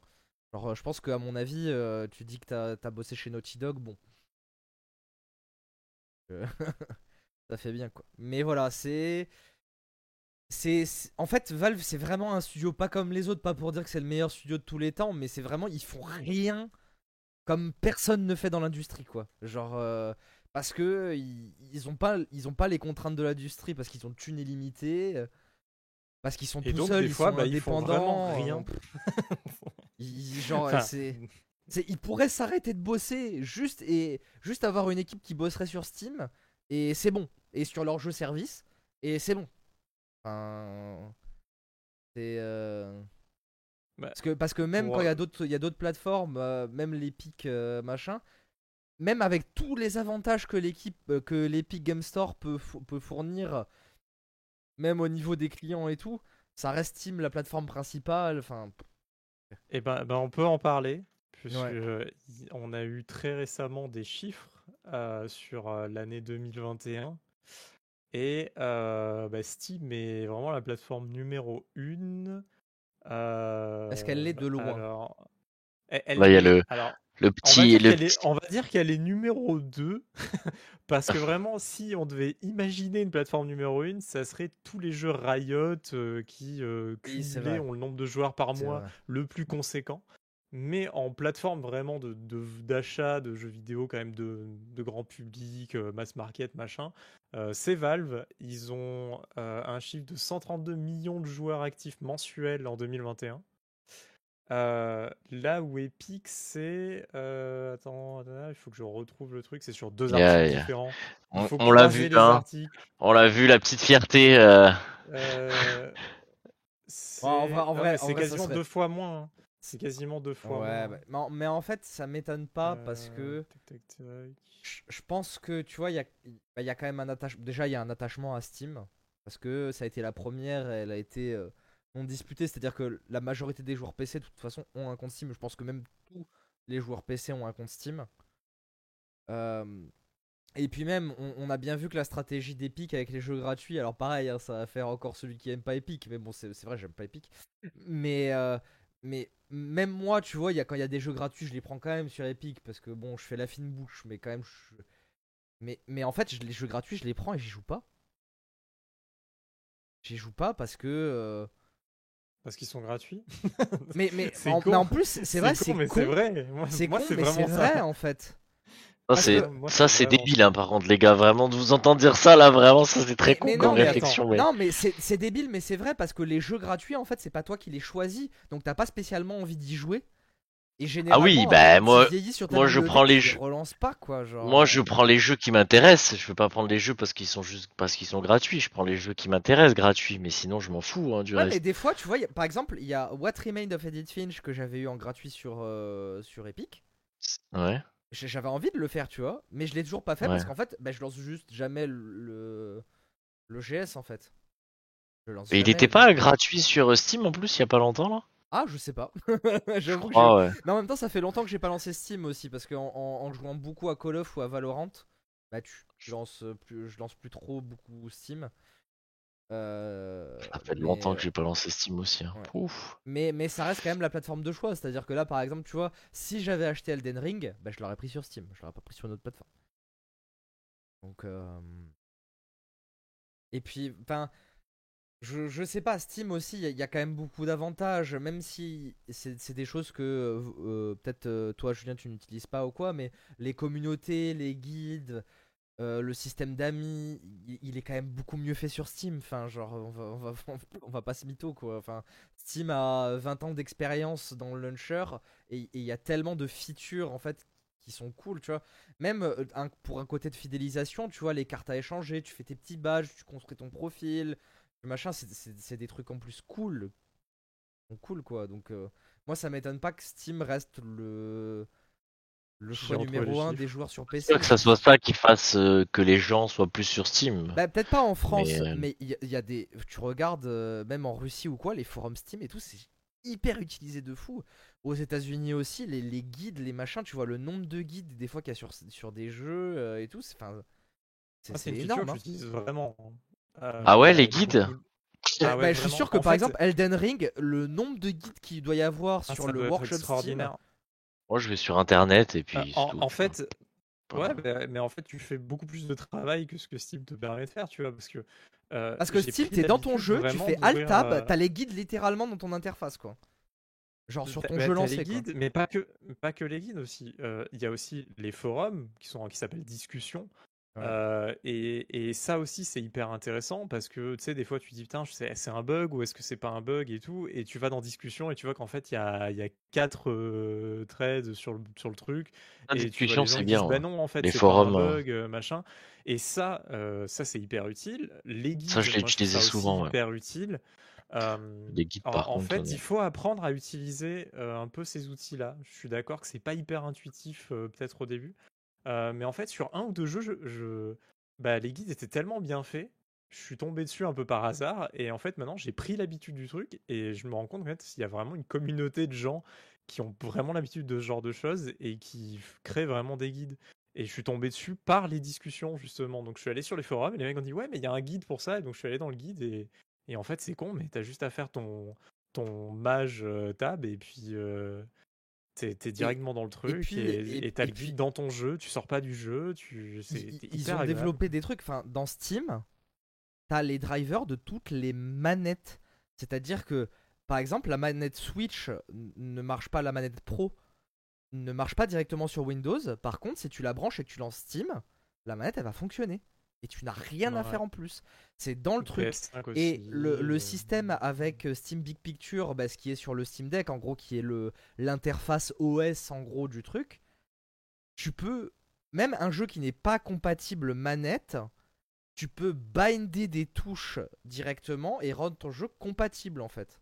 C'est-à-dire que même les jeux qui sont pas prévus pour jouer à la manette, tu peux les binder. Alors avec plus ou moins de succès, parce que vraiment un RTS, bon, bah, au bout d'un moment, euh, voilà, si c'est pas prévu pour, c'est pas prévu pour.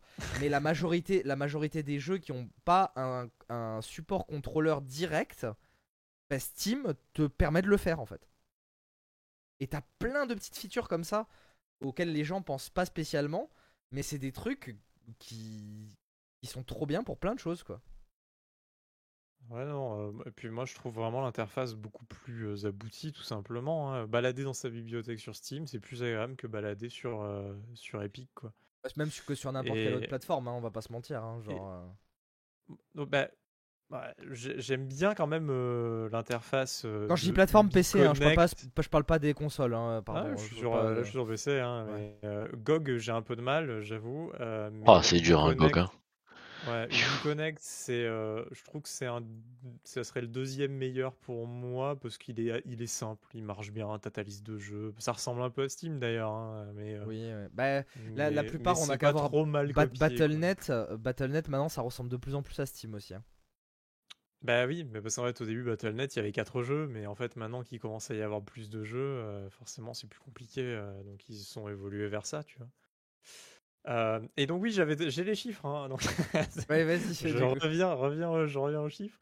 Euh, donc Steam l'année pour l'année dernière en 2021, 132 millions de joueurs actifs mensuels, et euh, du côté de Epic le meilleur mois, il y a eu 62 millions. Et c'était le mois de décembre avec toutes les promos, machin. Enfin, pas les Ah promos, bah. mais tous les jeux gratuits, justement, le fameux calendrier de l'avant, machin. Où il y avait eu 62 millions mensuels. C'est quand même beaucoup, Euh, 62 millions, hein, pour une plateforme aussi jeune. hein. C'est c'est c'est, heu, mo moitié moins, heu, même un peu plus de moitié moins, heu, que que Steam, mais ouais, c'est mais dans tout ça, je crois que c'est un truc comme 80% de joueurs de Fortnite, hein, donc heu Oui, bah. heu, ça ça tourne grâce à un seul jeu, on va dire.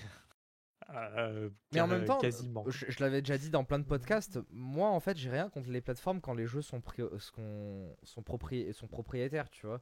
T'as as le droit de, de vouloir avoir le contrôle sur tes serveurs et, euh, et de pas forcément vouloir passer par euh, la Steam API qui malgré tout est une des... euh, pour pour l'avoir un peu utilisé euh, sur, euh, sur des projets que j'ai fait en étant étudiant, euh, qui est un des trucs euh, les, les plus simples à utiliser euh, pour faire du online ou de l'intégration, on va dire, sur une plateforme.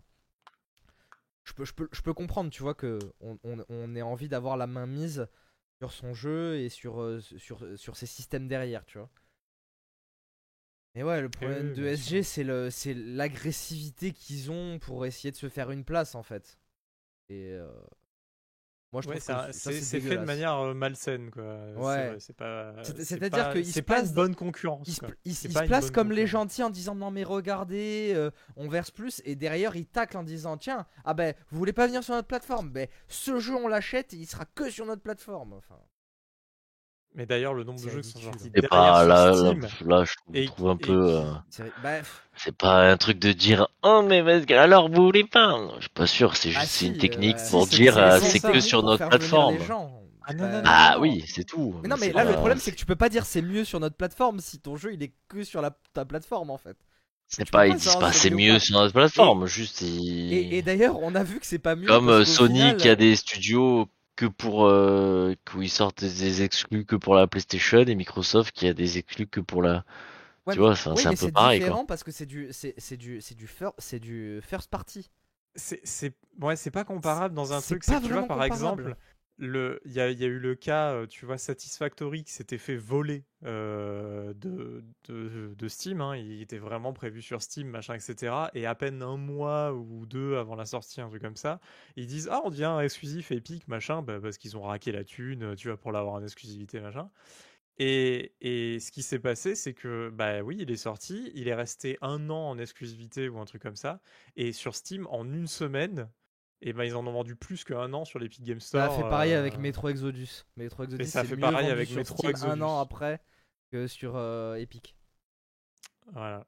Donc, euh, c'est aussi montrer qu'ils sortent, euh, ils sortent la carte, etc., mais que les gens sont pas sur leur plateforme et qu'ils y vont pas spécialement, et que même si ça attire quelques nouvelles personnes, ça l'attire pour un jeu ou deux, et après ils y reviennent peu, en fait. C'est, bah, quand on voit les chiffres, la majorité c'est du Fortnite, c'est-à-dire que c'est des gens juste, ils sont là parce qu'ils jouent à Fortnite, donc ils sont sur l'Epic Games Store, il n'y a pas de choix.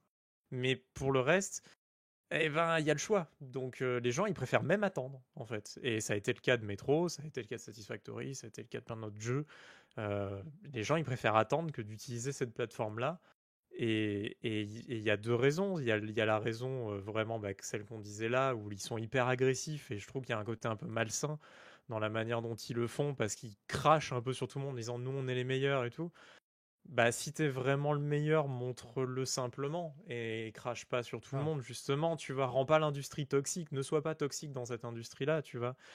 Et, euh, et, et après, la- le deuxième truc, c'est que si les gens ils y vont, et ben malheureusement pour eux, c'est vraiment que pour un jeu parce que l'interface elle est, elle est pas bonne, donc les gens ils préfèrent ne pas aller sur cette interface-là euh, qui est une interface en web, tu vois, qui charge, machin. Enfin, moi, sur une petite connexion, c'est une catastrophe.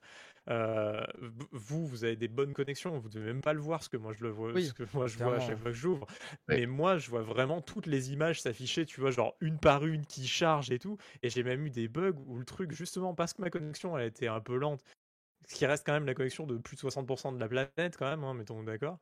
Euh, c'est euh, j'avais un écran noir et ça m'avait fait planter l'Epic, euh, le, le launcher Epic au point même que quand tu le redémarrais l'écran noir il était toujours et en fait j'ai dû carrément faire une manipulation parce que même désinstaller et réinstaller ça ne ça changeait rien donc tu vois c'est vraiment une galère C'est Enfin, surtout que quand tu, j'ai- quand tu vois ça, tu te dis peut-être qu'ils feraient mieux de mettre leur argent justement à améliorer leur plateforme plutôt qu'à essayer d'acheter des exclus quoi. Parce qu'en fait leur, leur, mo- leur modèle il est pas rentable. S'ils avaient pas Fortnite qui, qui, est, qui une machine à imprimer des billets, euh, ça marcherait jamais. Ils pourraient jamais faire ce qu'ils font en donnant des jeux gratuits.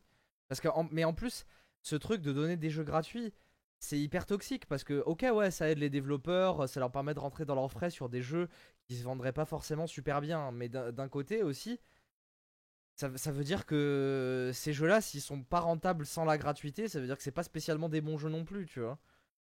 Et que, et que peut-être qu'il faudrait pas, tu vois, enfin. C'est, C'est ils essaient de faire vivre l'industrie, mais en même temps, ils créent un modèle, un espèce de modèle de licorne où en fait on fait exister des jeux qui marcheraient pas spécialement s'ils étaient pas donnés euh, avec à, à coup de gros chèques ou quoi. Enfin, c'est, pas rien, viable le et c'est, pas sain, pognon, quoi. Le, le mec qui a du pognon et qui fait le truc de manière plus ou moins saine, aujourd'hui, c'est Microsoft avec leur Game Pass, Oui. où il y a une vraie offre, il y a une vraie proposition. Epic, leur seule proposition, euh, c'est dire, bah regardez, euh, on est les meilleurs, on veut s'imposer, on veut être là, euh, etc. Et, et derrière, il n'y a rien qui montre qu'ils sont les meilleurs. Oh, Je parle vraiment du, du launcher, quoi. Le launcher, euh, enfin du launcher de leur store, quoi. Tu vois, genre, il n'y a rien qui montre que c'est le meilleur store. En rien, jamais. Donc, bon, bah, c'est bien qu'ils existent, mais je trouve que c'est une mauvaise concurrence. Et je trouve ça un peu dommage, quoi, justement. Et c'est peut-être euh, Steam, d'ailleurs, euh, bah, c'est euh, Gaben, peut-être euh, Direct, qui, en- qui en a parlé. hein. Ils étaient chauds pour intégrer le Game Pass à, à Steam. hein. Oui. Bah, eux, ils en ont envie parce que le Game Pass, ça serait bien, ça serait tellement bien sur le Steam Deck aussi. Ouais, Ils le oui, savent. mais ils sont là pour les joueurs, tu vois. Pour eux, ils voient Mm. pas le Game Pass comme une concurrence. Ils ont plutôt envie de travailler avec. Et tu Bah, vois, regarde, de- ils ont bien mis le, le, le, EA, euh, le EA Play, enfin le, le, Play le- le Game Pass d'Electronic Arts. Ils l'ont intégré. euh, apparemment, EA sont très contents parce que eux, ça leur a fait plein de nouveaux abonnés. euh. Bah c'est euh, clair. hein. C'est ça la clair, différence en fait clair. en essayant de construire un bon service et essayer d'être agressif dans sa démarche marketing quoi. Le, le but c'est pas d'écraser les autres parce qu'en fait, enfin, pff, je sais pas, moi, moi j'aime vraiment pas Epic. J'adore Epic pour leur moteur, l'Unreal, et je l'ai dit plusieurs fois. Hein. L'Unreal c'est un petit bijou de technologie là, l'Unreal 5. euh, J'ai pu tester un peu, c'est trop bien les premiers jeux Unreal 5 qui vont arriver. Ça, ça va être la folie, ça va être très beau. euh, ça va être incroyable. Mais euh, je, sais, je sais plus, c'est qui? C'est Tim Sweeney, le, le patron d'Epic? Euh, Ouais, je je, sais plus comment il s'appelle, bref. Il, il- il est, il, il a un peu un espèce de complexe de supériorité parce que tout ce qu'il a fait marche en fait. Et parce que ça reste quand même un, un petit génie ce mec là. Mais là, il est en train de se planter et il est en train de. Il est droit dedans, tu sais, il fonce, tu vois. Et... Alors après, bon, il se plante, non, pas vraiment, parce qu'ils ont quand même une bonne base d'utilisateurs et voilà. Mais Elle est là pour Fortnite. mais non, mais essayer d'écraser la concurrence, tu vois, c'est- pas pas sain. C'est bien qu'il y, ait de- qu'il y ait de la concurrence et qu'il y ait une petite guerre, quoi. Euh, bah, c'est c'est le, le, le, le truc qui est bien dans la guerre des consoles entre Microsoft et Sony et, et bon Nintendo un peu à part, mais quand même je les mets un peu quand même dedans. Et euh, parce que même quand, quand tu regardes chez Microsoft, t'entends Phil Spencer. Phil Spencer, quand Sony fait un truc bien, il est là, bravo. Alors, je suis d'accord, hein, c'est des, c'est des moves aussi marketing, mais tu sais, il y a, c'est sain comme concurrence. Tu sais, ils sont pas là à essayer, euh, comme euh, Coca-Cola et Pepsi dans les années 70, euh, à s'envoyer des crottes de nez, tu sais, par pub interposée. c'est. C'est- beaucoup mieux fait, euh, c'est beaucoup plus sain et au final tout le monde en ressort gagnant. Alors que le- la guerre entre la guerre entre Steam et Epic, personne n'en ressort gagnant en fait. Genre vraiment personne. Bah, d'ailleurs, d'ailleurs, Valve euh, la fait pas euh, cette guerre. Oui, il amène pas. En soi, en soi, euh, Steam a continué vraiment en, en roue libre comme ça aurait dû être. Il n'y a pas eu un seul changement qui a été fait à cause de, de Epic ou un truc comme ça. Et parce qu'ils savent aussi que leur service changé, est meilleur. Ils savent que leur service est meilleur et puis voilà, c'est tout. Et puis euh, bah, aujourd'hui, voilà, bah, les joueurs le, continuent de le montrer, quoi. Les joueurs continuent de le montrer. Bon voilà, bah, c'était le, le grand point, euh, Gaben. hein. Ouais, au final, ça a duré plus longtemps qu'on ne le pensait. Mais on a pas mal dérivé aussi, on a pas mal dérivé. Bon, ouais, mais voilà, euh, on n'aura même pas parlé du Steam Deck, mais bon, on l'a pas en main, Bon. alors c'est un peu compliqué. Ouais. euh, Et puis on, a fait le point euh, Rito, euh, Rito Games, euh, voilà deux semaines, et là on fait le petit point. euh, Euh, Le petit point Valve, euh, voilà. Bientôt euh, un point Star Citizen. hein. Ah, bah, non, le ça- point, euh, le point, merde, comment il s'appelle le jeu de Bethesda là? Ah, euh, Starfield. Starfield. ouais. Starfield. Oui, c'est vrai que verra. Starfield bien. cette année, normalement. euh. En, en vrai, en vrai la- l'année s'annonce un peu belle quand même, même si on a eu quelques reports dernièrement. euh, la- L'année s'annonce quand même belle en... En, en, en jeu vidéo, quoi. C'est une belle année Ouais, pour le jeu vidéo. Oh, avoir Tous les ans, il y a quand même toujours des, des beaux trucs quand même. Ah, Ça va. 2000, 2000, euh, deux- 2021 était moins bien que 2020, je trouve. 2000, Ouais, 2020 ça a bah, après, c'est per- c'est personnellement, c'est personnel aussi. Mais Mm. euh, je trouve que Bon, 2021... une année, une année Tous les ans, il y a quand même- c'est une meilleure année que- qu'une autre de toute façon. Donc... Ah, puis- non mais en 2020, attends, il y a eu, il y a eu Doom et Half-Life, hein, genre j'étais, moi j'étais au sanche, hein, 2020, c'était, euh, C'était ton paradis. C'était c'était, paradis. c'était mon paradis à moi, hein, donc, euh, mais, euh, mais ouais, non, de, de- non, 2022, il y a quand même des bons jeux, il y a Breath of the Wild 2 qui arrive, il y a, euh, il y a le, le, le, le Call of de cette année qui s'annonce euh, être super bon, il y a, Hogwarts Legacy. y a- euh, il y a que- Hogwarts enfin, j'ai vraiment une Legacy, hype il y a- hein, non, dessus. Il y a, il y a des- il y a des bonnes annonces, il y a des bonnes annonces. Donc on, franchement, franchement, peut-être peut-être pas ce début d'année. Ce début d'année est un peu mi figue mi raisin. Euh, Oh, Horizon ça Elden Ring. Pour qui, quoi Oui, ça dépend pour qui. Non, Ouais. non, Moi, je trouve si, pas si, que- Si, si, si, non, si, si, vous avez raison. C'est juste, j'ai- j'ai pas réfléchi. Mais euh... Non, mais toi, t'es très. PC. Non, mais c'est vrai que quelqu'un qui est très PC, même aujourd'hui, Elden Ring, on en a pas parlé, euh, mais le portage d'Elden Ring sur PC est un peu de moyenne facture. Ouais, va ça va, c'est pas la cata- catastrophe c'est pas la catastrophe. Ouais, mais là, c'est même, c'était pas une question de portage. Cyberpunk était une catastrophe tout court. mais, mais là, c'est vraiment juste le portage. Mais d'un côté, bon, bah, on sait que sur, sur PC, en général, euh, des fois, on est un peu aussi mal servi sur ce point-là. euh. Mais euh, bon, j'espère qu'ils vont patcher tout ça et que ça, ça ira bien. hein. Bon, ça empêche pas de se vendre très très bien. hein. Bien sûr. Ah, bah ça. Bien sûr. Non, Là, non, mais c'est... euh, oui, 2022, ça va être, ça va être une belle année. Elle a, elle a- Enfin, en fait, moi, ce qui, moi, ce qui m'énerve, c'est que les, les deux, deux des jeux que j'attends le plus de cette année, ben, ils ont été repoussés indéfiniment, donc euh, c'est, euh, c'est Hmm. très très dommage, quoi. C'est très, très Eh oui. dommage, Un peu dégoûté, Mais- même. c'est la vie. oui, ça, la situation actuelle est un peu compliquée pour certains studios. Donc, euh, gros, gros cœur à ces gens-là quand même. Mais, euh, mais euh, ouais, ben, on va quand même avoir une belle année, vraiment. Quoi.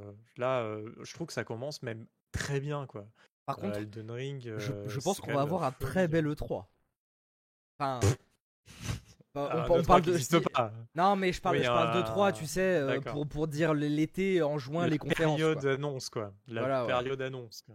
Je pense- je- Ouais, ouais. Parce que, parce que ben, euh, Microsoft, je pense qu'ils vont commencer à jouer à leurs cartes avec Activision Blizzard et, euh, et puis peut-être que Sony va un peu riposter et va annoncer sûrement des jeux parce qu'ils ont dit que là, euh, là c'était dans les fourneaux là et tout. Donc on va avoir, on va avoir quelques surprises, je pense. Je pense que ça va être peut-être la, la meilleure année depuis.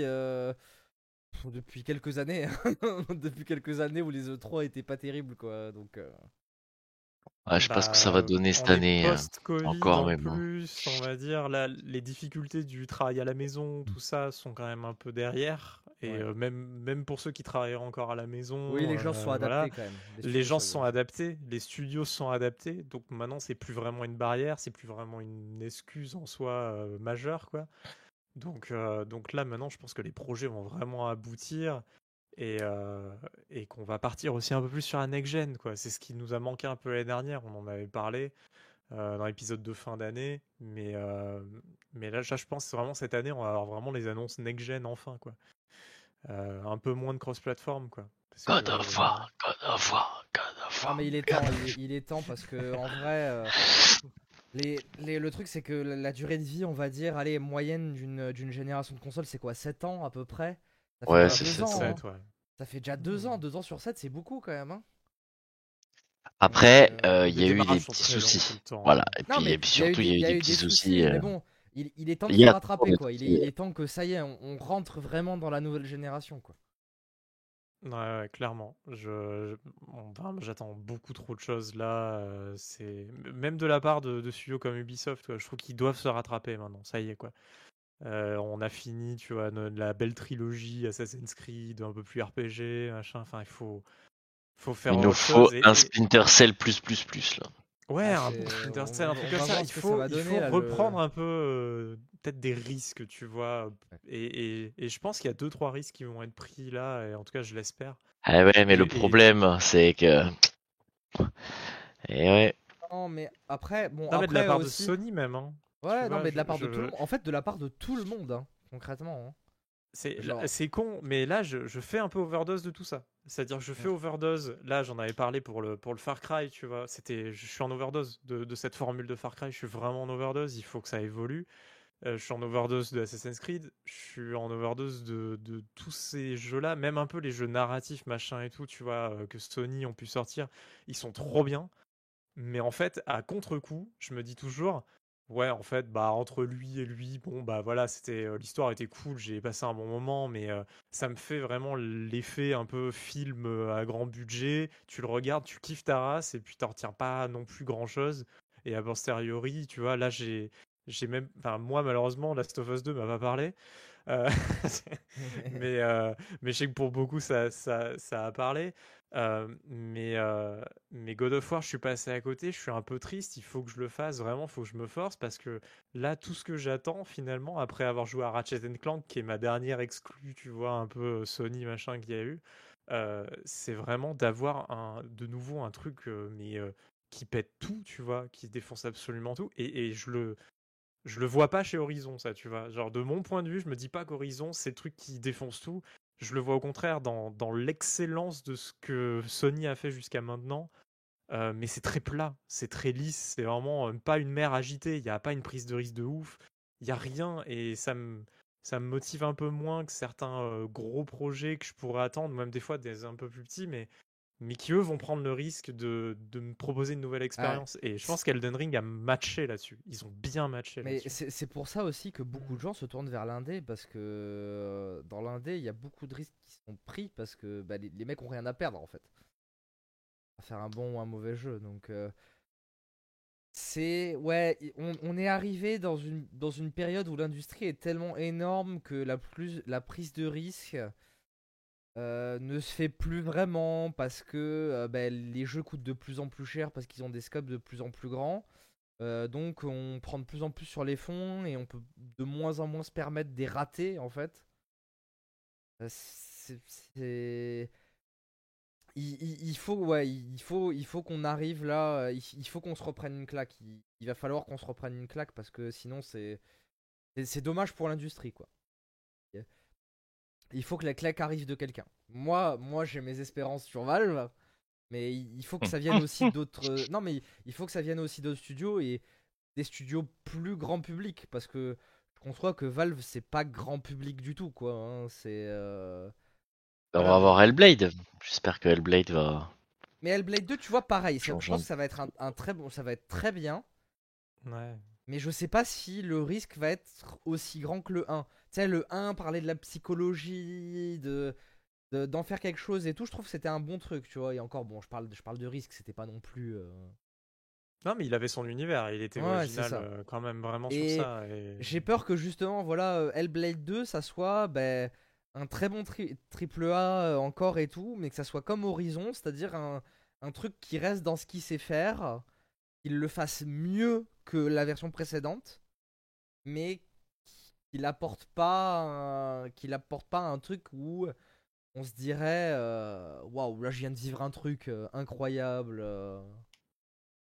Moi, vraiment, un des derniers jeux qui m'a fait ça, ça reste Breath of the Wild quand même, parce que tu vois, euh, je, je trouve Breath of the la- Wild, c'est d'autant plus impressionnant que ça tournait euh, sur un, un truc Ouais, comme la Switch, quoi. euh, ouais, c'est ça, et que tu pouvais le porter partout en plus. C'était Ouais, incroyable. euh, Mais, mais ouais, il, il me faut un peu ce peps là. là. J'aimerais bien. Je comprends qu'il y a des gens sur Elden Ring, ils trouvent ce truc là, mais moi, Elden Ring, je suis pas le public. Donc là, il va me falloir euh, mon Elden Ring, on va dire. euh, Non mais me- c'est c'est- c'est pour ça que je dis qu'il faut euh, qu'il y ait plein de studios qui, qui viennent pour mettre des claques en fait, tu vois, pour mettre des mandales, parce que il y a beaucoup de studios qui ont la force de faire ça. Bah déjà Microsoft ils ont la force, mais je comprends pas pourquoi ils ils l'ont toujours pas fait quoi. Ils prennent des risques sur leur service en lançant le Game Pass, tout ça, mais. euh, Il faut, faut que Microsoft fasse jeux, ses quoi. preuves, hein, parce que là, Halo Infinite, c'est un peu en demi-teinte.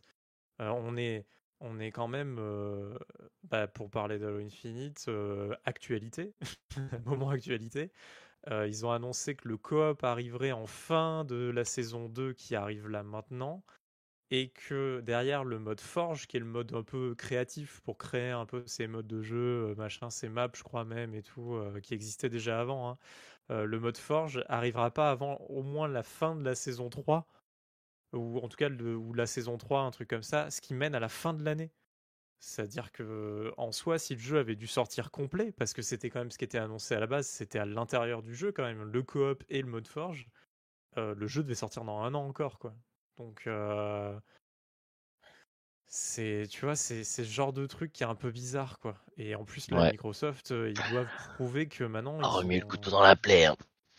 Ouais, non, mais Microsoft, ils doivent montrer qu'ils en ont, tu vois. Alors, euh, Forza Horizon, il est absolument euh, génial.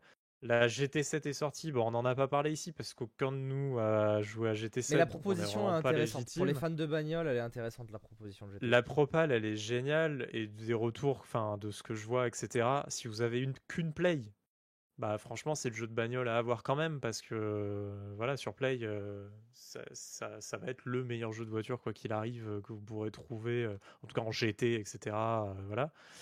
Après, si vous êtes Formule 1, euh, c'est pas, on va se tourner vers Turismo, hein. Mais bon, la- la propale a l'air super bien, mais c'est pas, tu vois, je trouve encore que, tu vois, même la GT7, moi, pour moi, c'est encore une déception, tu vois, parce que euh, de l'autre côté, euh, Forza Motorsport, qu'on risque de voir arriver cette année, ça va être une des annonces de cette année. Euh, donc vraiment l'équivalent Gran Turismo, hein, avec des circuits, courses sur circuit, etc. Je pense qu'il va mettre une, une tarte infinie à Ah ce bah, GT7. Comme- euh, mal- le- malheureusement, c'est comme ça depuis, depuis l'arrivée. J'adore le menu par contre sur GT7. Ah mais Je Le- trouve le menu Et extraordinairement en fait, moi, c'est la, la force de GT7, pour, pour en parler quelques secondes, c'est son côté historique. C'est un jeu qui transpire l'amour de la bagnole. Mais genre vraiment, avec le musée à l'intérieur, ça t'explique les histoires des marques, des machins et tout. Moi, ça, ça m'a impressionné quand on, avait, on a regardé avec Aki le, le State of Play euh, sur GT7. Et, et ça, ça m'a impressionné vraiment, quoi. C'est- vraiment un jeu fait par des amoureux de la bagnole pour des amoureux de la bagnole, quoi. C'est euh, c'est assez impressionnant. Assez Donc impressionnant. ouais, ouais, pour ceux qui ont une play, euh, bah oui, oui, il faut se jeter sur GT7 quand on aime un peu les bagnoles et tout. euh, le retour des les permis, c'est un truc tellement culte et là, le re- d'avoir Oh, les permis. trop bien, le les permis. Mais ouais, c'est tout le monde se souvient que de ça. Genre les permis, c'est. Mais là, en plus, j'ai vu leur mode solo 5% hyper bien jeu, fait. mais- Parce que pour certaines courses, pour faire certaines courses, t'es obligé d'avoir certains permis.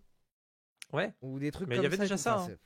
il y avait C'est déjà ça, ouais. c'est- C'est Hmm. c'est trop bien, quoi. C'est c'est trop bien foutu parce que ça donne vraiment un vrai challenge euh, au, au jeu. Et c'est pas juste des courses. euh, Juste on fait C'est des ça, courses pour mais- faire des courses, quoi. donc. Mais tu vois, euh, les voitures, elles sont, elles sont modélisées avec une, une perfection. hein, Mais genre, j'ai vu des photos, genre zoomées sur une texture, mais en x 1000 et euh, tu sais, tu vois le la moitié D'ailleurs, là, on arrive à un niveau, euh, je, je sais pas comment on peut faire mieux. hein. Pour les jeux de bagnole, ouais. Pour les jeux de bagnole, Pour les les jeux de bagnole, vraiment, c'est. Tu prends déjà même la génération d'avant, le niveau de réalisme était, était déjà ouf. Enfin, les, les, les bagnoles, c'est le truc qui est le plus simple à faire euh, de, de manière réaliste parce que euh, bah, c'est des textures qu'on est très capable de faire, les textures métallisées avec des reflets. c'est un tout, milieu quoi. clos, donc niveau Ouais. performance aussi, tu peux tout mettre sur une bagnole, tu vois, Ouais. euh, contrairement à des open world où voilà, c'est beaucoup plus compliqué. Mais, euh, mais c'est vrai que enfin, la modélisation est incroyable. Par contre, tu vois, ce que je comprends pas justement, c'est que Les euh, dégâts. ils fassent l'erreur. Ah Non, bah les dégâts, ça je le comprends. C'est Ouais, les ça, marques je ne comprends. veulent pas voir la voiture cassée. Donc, Ouais, ouais, ça, c'est un peu chiant. Non mais ça je Et pense que c'est pas euh, vrai parce que il y a, il y a plein de jeux qui ont des marques. Par exemple tu prends Grid, il y a des marques et les voitures Oui, ils mais les pas toutes. explosent. Ouais, mais pas toutes les marques comme il peut y avoir dans des, dans des jeux comme un Forza ou GT où il y a plus de 600 voitures différentes. Donc, euh, tu, tu vois, c'est faisable dans certains trucs, dans certaines conditions, c'est vraiment faisable. Là, on est là pour l'amour de la carrosserie et tout, qu'il n'y ait pas de dégâts apparents. Je... Je, je comprends bien que ça dépend pas des Mais ouais, mais tu- développeurs parce que les développeurs, eux, ils seraient prêts à le faire, mais 100 fois. Ils ont toujours essayé de le faire, ils ont toujours eu envie de le faire Ça, et ils ça, le feraient. je sais plus avec qui j'en parlais, mais en, en plus, le pire, c'est que ça rend pas hommage à la voiture, parce qu'en plus, j'ai vu comment les collisions sont gérées dans GT7. T'as vraiment l'impression d'être dans un kart, c'est-à-dire que tu Ah, une ça fait bagnole, bonk. ça bump, ça fait. Ah, ça fait bonk. Dans Euh, un jeu qui se veut quand même réaliste. Ah, c'est triste, vois, non, ça, quand même, hein. c'est- triste de ouf, quoi. Ils, ils ont passé un temps fou sur la météo dynamique, machin, avec les nuages, alors que ça, tu le verras jamais. Et au final, on a des collisions où ça fait blum. Et, et ils ont passé quoi. Par contre, ça c'est une vraie critique que j'ai envers GT7 euh, sur le point de vue visuel, parce que bon, gameplay, machin et tout, là il faudrait vraiment tester. Et puis avec la manette de la PS5, pour le coup, ça donne un vrai avantage, je pense, au niveau des sensations euh, sur, sur GT7, ça doit être absolument génial. Mais il y a un truc qui est moyennement bien fait et que je trouve ça dingue, c'est qu'ils passent des, des, des making-of, des machins, ouais, on a scanné au laser euh, tous les circuits euh, en photogrammétrie avec toutes les photos, les machins et tout. Et tu regardes la- les ombres des arbres juste à côté du circuit, elles sont inexistantes. Enfin, genre, le détail sur le circuit est pas si phénoménal que ça. Ouais, la route, alors, après- je suis sûr qu'elle est parfaite. hein. Euh, L'inclinaison, elle est à- au degré près par Mais rapport à la après, réalité. euh, après, je pense que ça, c'est des problèmes de fou, performance parce que euh, je sais- pas si t'as vu, mais de toute façon, le mode 60 FPS est disponible que dans le mode replay. Ouais, et d'ailleurs, euh, on- il parlait de ray tracing, machin et tout. Tout le ray tracing n'est pas disponible en, en course euh, aussi. euh, C'est que dans, les, euh, dans le replay et dans les modes un peu photo, euh, machin. On peut avoir le ray Osef. tracing, quoi. Bah, quand, quand le ray tracing, tu vois l'effet qu'il a sur le jeu, qui qui est- c'est quand même vraiment, je veux dire, ça apporte un degré de réalisme vraiment supérieur. euh, clairement, tu regardes toutes les. Parce que là, il y a plein de mecs qui sont vraiment amusés à faire justement des, des photos magnifiques, etc. Euh, le ray tracing, il apporte un truc, quoi. Je veux dire, il n'y a, y a aucun doute là-dessus, tu vois. Ah, Même si les reflets par défaut, ils marchent trop bien, hein, attention. hein, mais, euh, en, en par- en parlant des trucs générés par les utilisateurs, ça m'a fait extrêmement rire. J'ai vu sur Twitter tout à l'heure. Euh, Il y a un mec qui a refait le Kirby voiture là de Kirby et les mondes oubliés Ah oui dans GT7. Avec Oh. Kirby rose et le, le truc sur une, sur une coccinelle, je crois. euh, C'était, c'était très très drôle. Voilà, c'était la petite, euh, le petit truc. Donc il y a quand même une grosse communauté avec, euh, avec un, un workshop, comme on appelle ça, euh, qui est alimenté depuis la sortie du jeu. Ouais, ouais, ouais, ouais. Mais encore une fois, là-dessus, bah, Forza a l'avantage, la, la communauté Forza sur tout ce qui est custom et tout, genre, elle est incroyable. Genre, enfin, moi, j'ai fait la moitié de Forza Horizon avec une Lamborghini euh, Ricard. J'étais sponsor Ricard, tu vois. Donc, euh, donc euh, non, mais tu peux vraiment faire des trucs absolument incroyables sur Forza et, et ça, ça vraiment, euh, y a- ça va pas, euh, ça va pas jusque là sur GT7. Après, c'est pas le même, pas le même objectif aussi derrière de, de communauté et de jeu, hein, clairement. Mais bon. Voilà. Bon, bah, c'était le, le fourre-tout de fin d'épisode. ouais, c'est ça. On s'est complètement éloigné là. Oui, euh, bah, Mais, euh, En fait, en fait c'est une, c'est une vraie catégorie hyper intéressante. Le fourre-tout de fin d'épisode, ça amène un truc en 20 minutes euh, qui, est- qui est Ça- complètement ça amène garni. des sujets dont on n'aurait pas parlé si on avait euh, un peu. euh, Ah bah moi le programme, hein, je vais être transparent, hein, c'était Horizon, Cyberpunk, Elden Ring et Steam Deck Aperture Death Job. Donc voilà, c'est ça. voilà, donc tout ce qu'il y a eu autre que ça déjà, c'était pas prévu. quoi. Bon, bah merci euh, d'avoir suivi cet épisode. Bah, N'hésitez pas à vous abonner si vous n'êtes pas encore abonné. euh, pouce en l'air euh, et tout ça, tout ça. Les commentaires, ça nous fait toujours plaisir. Euh, et puis, eh ben, on se retrouve comme d'habitude euh, dans deux semaines pour un nouvel épisode de Hitmarker. Ciao, ciao Salut oh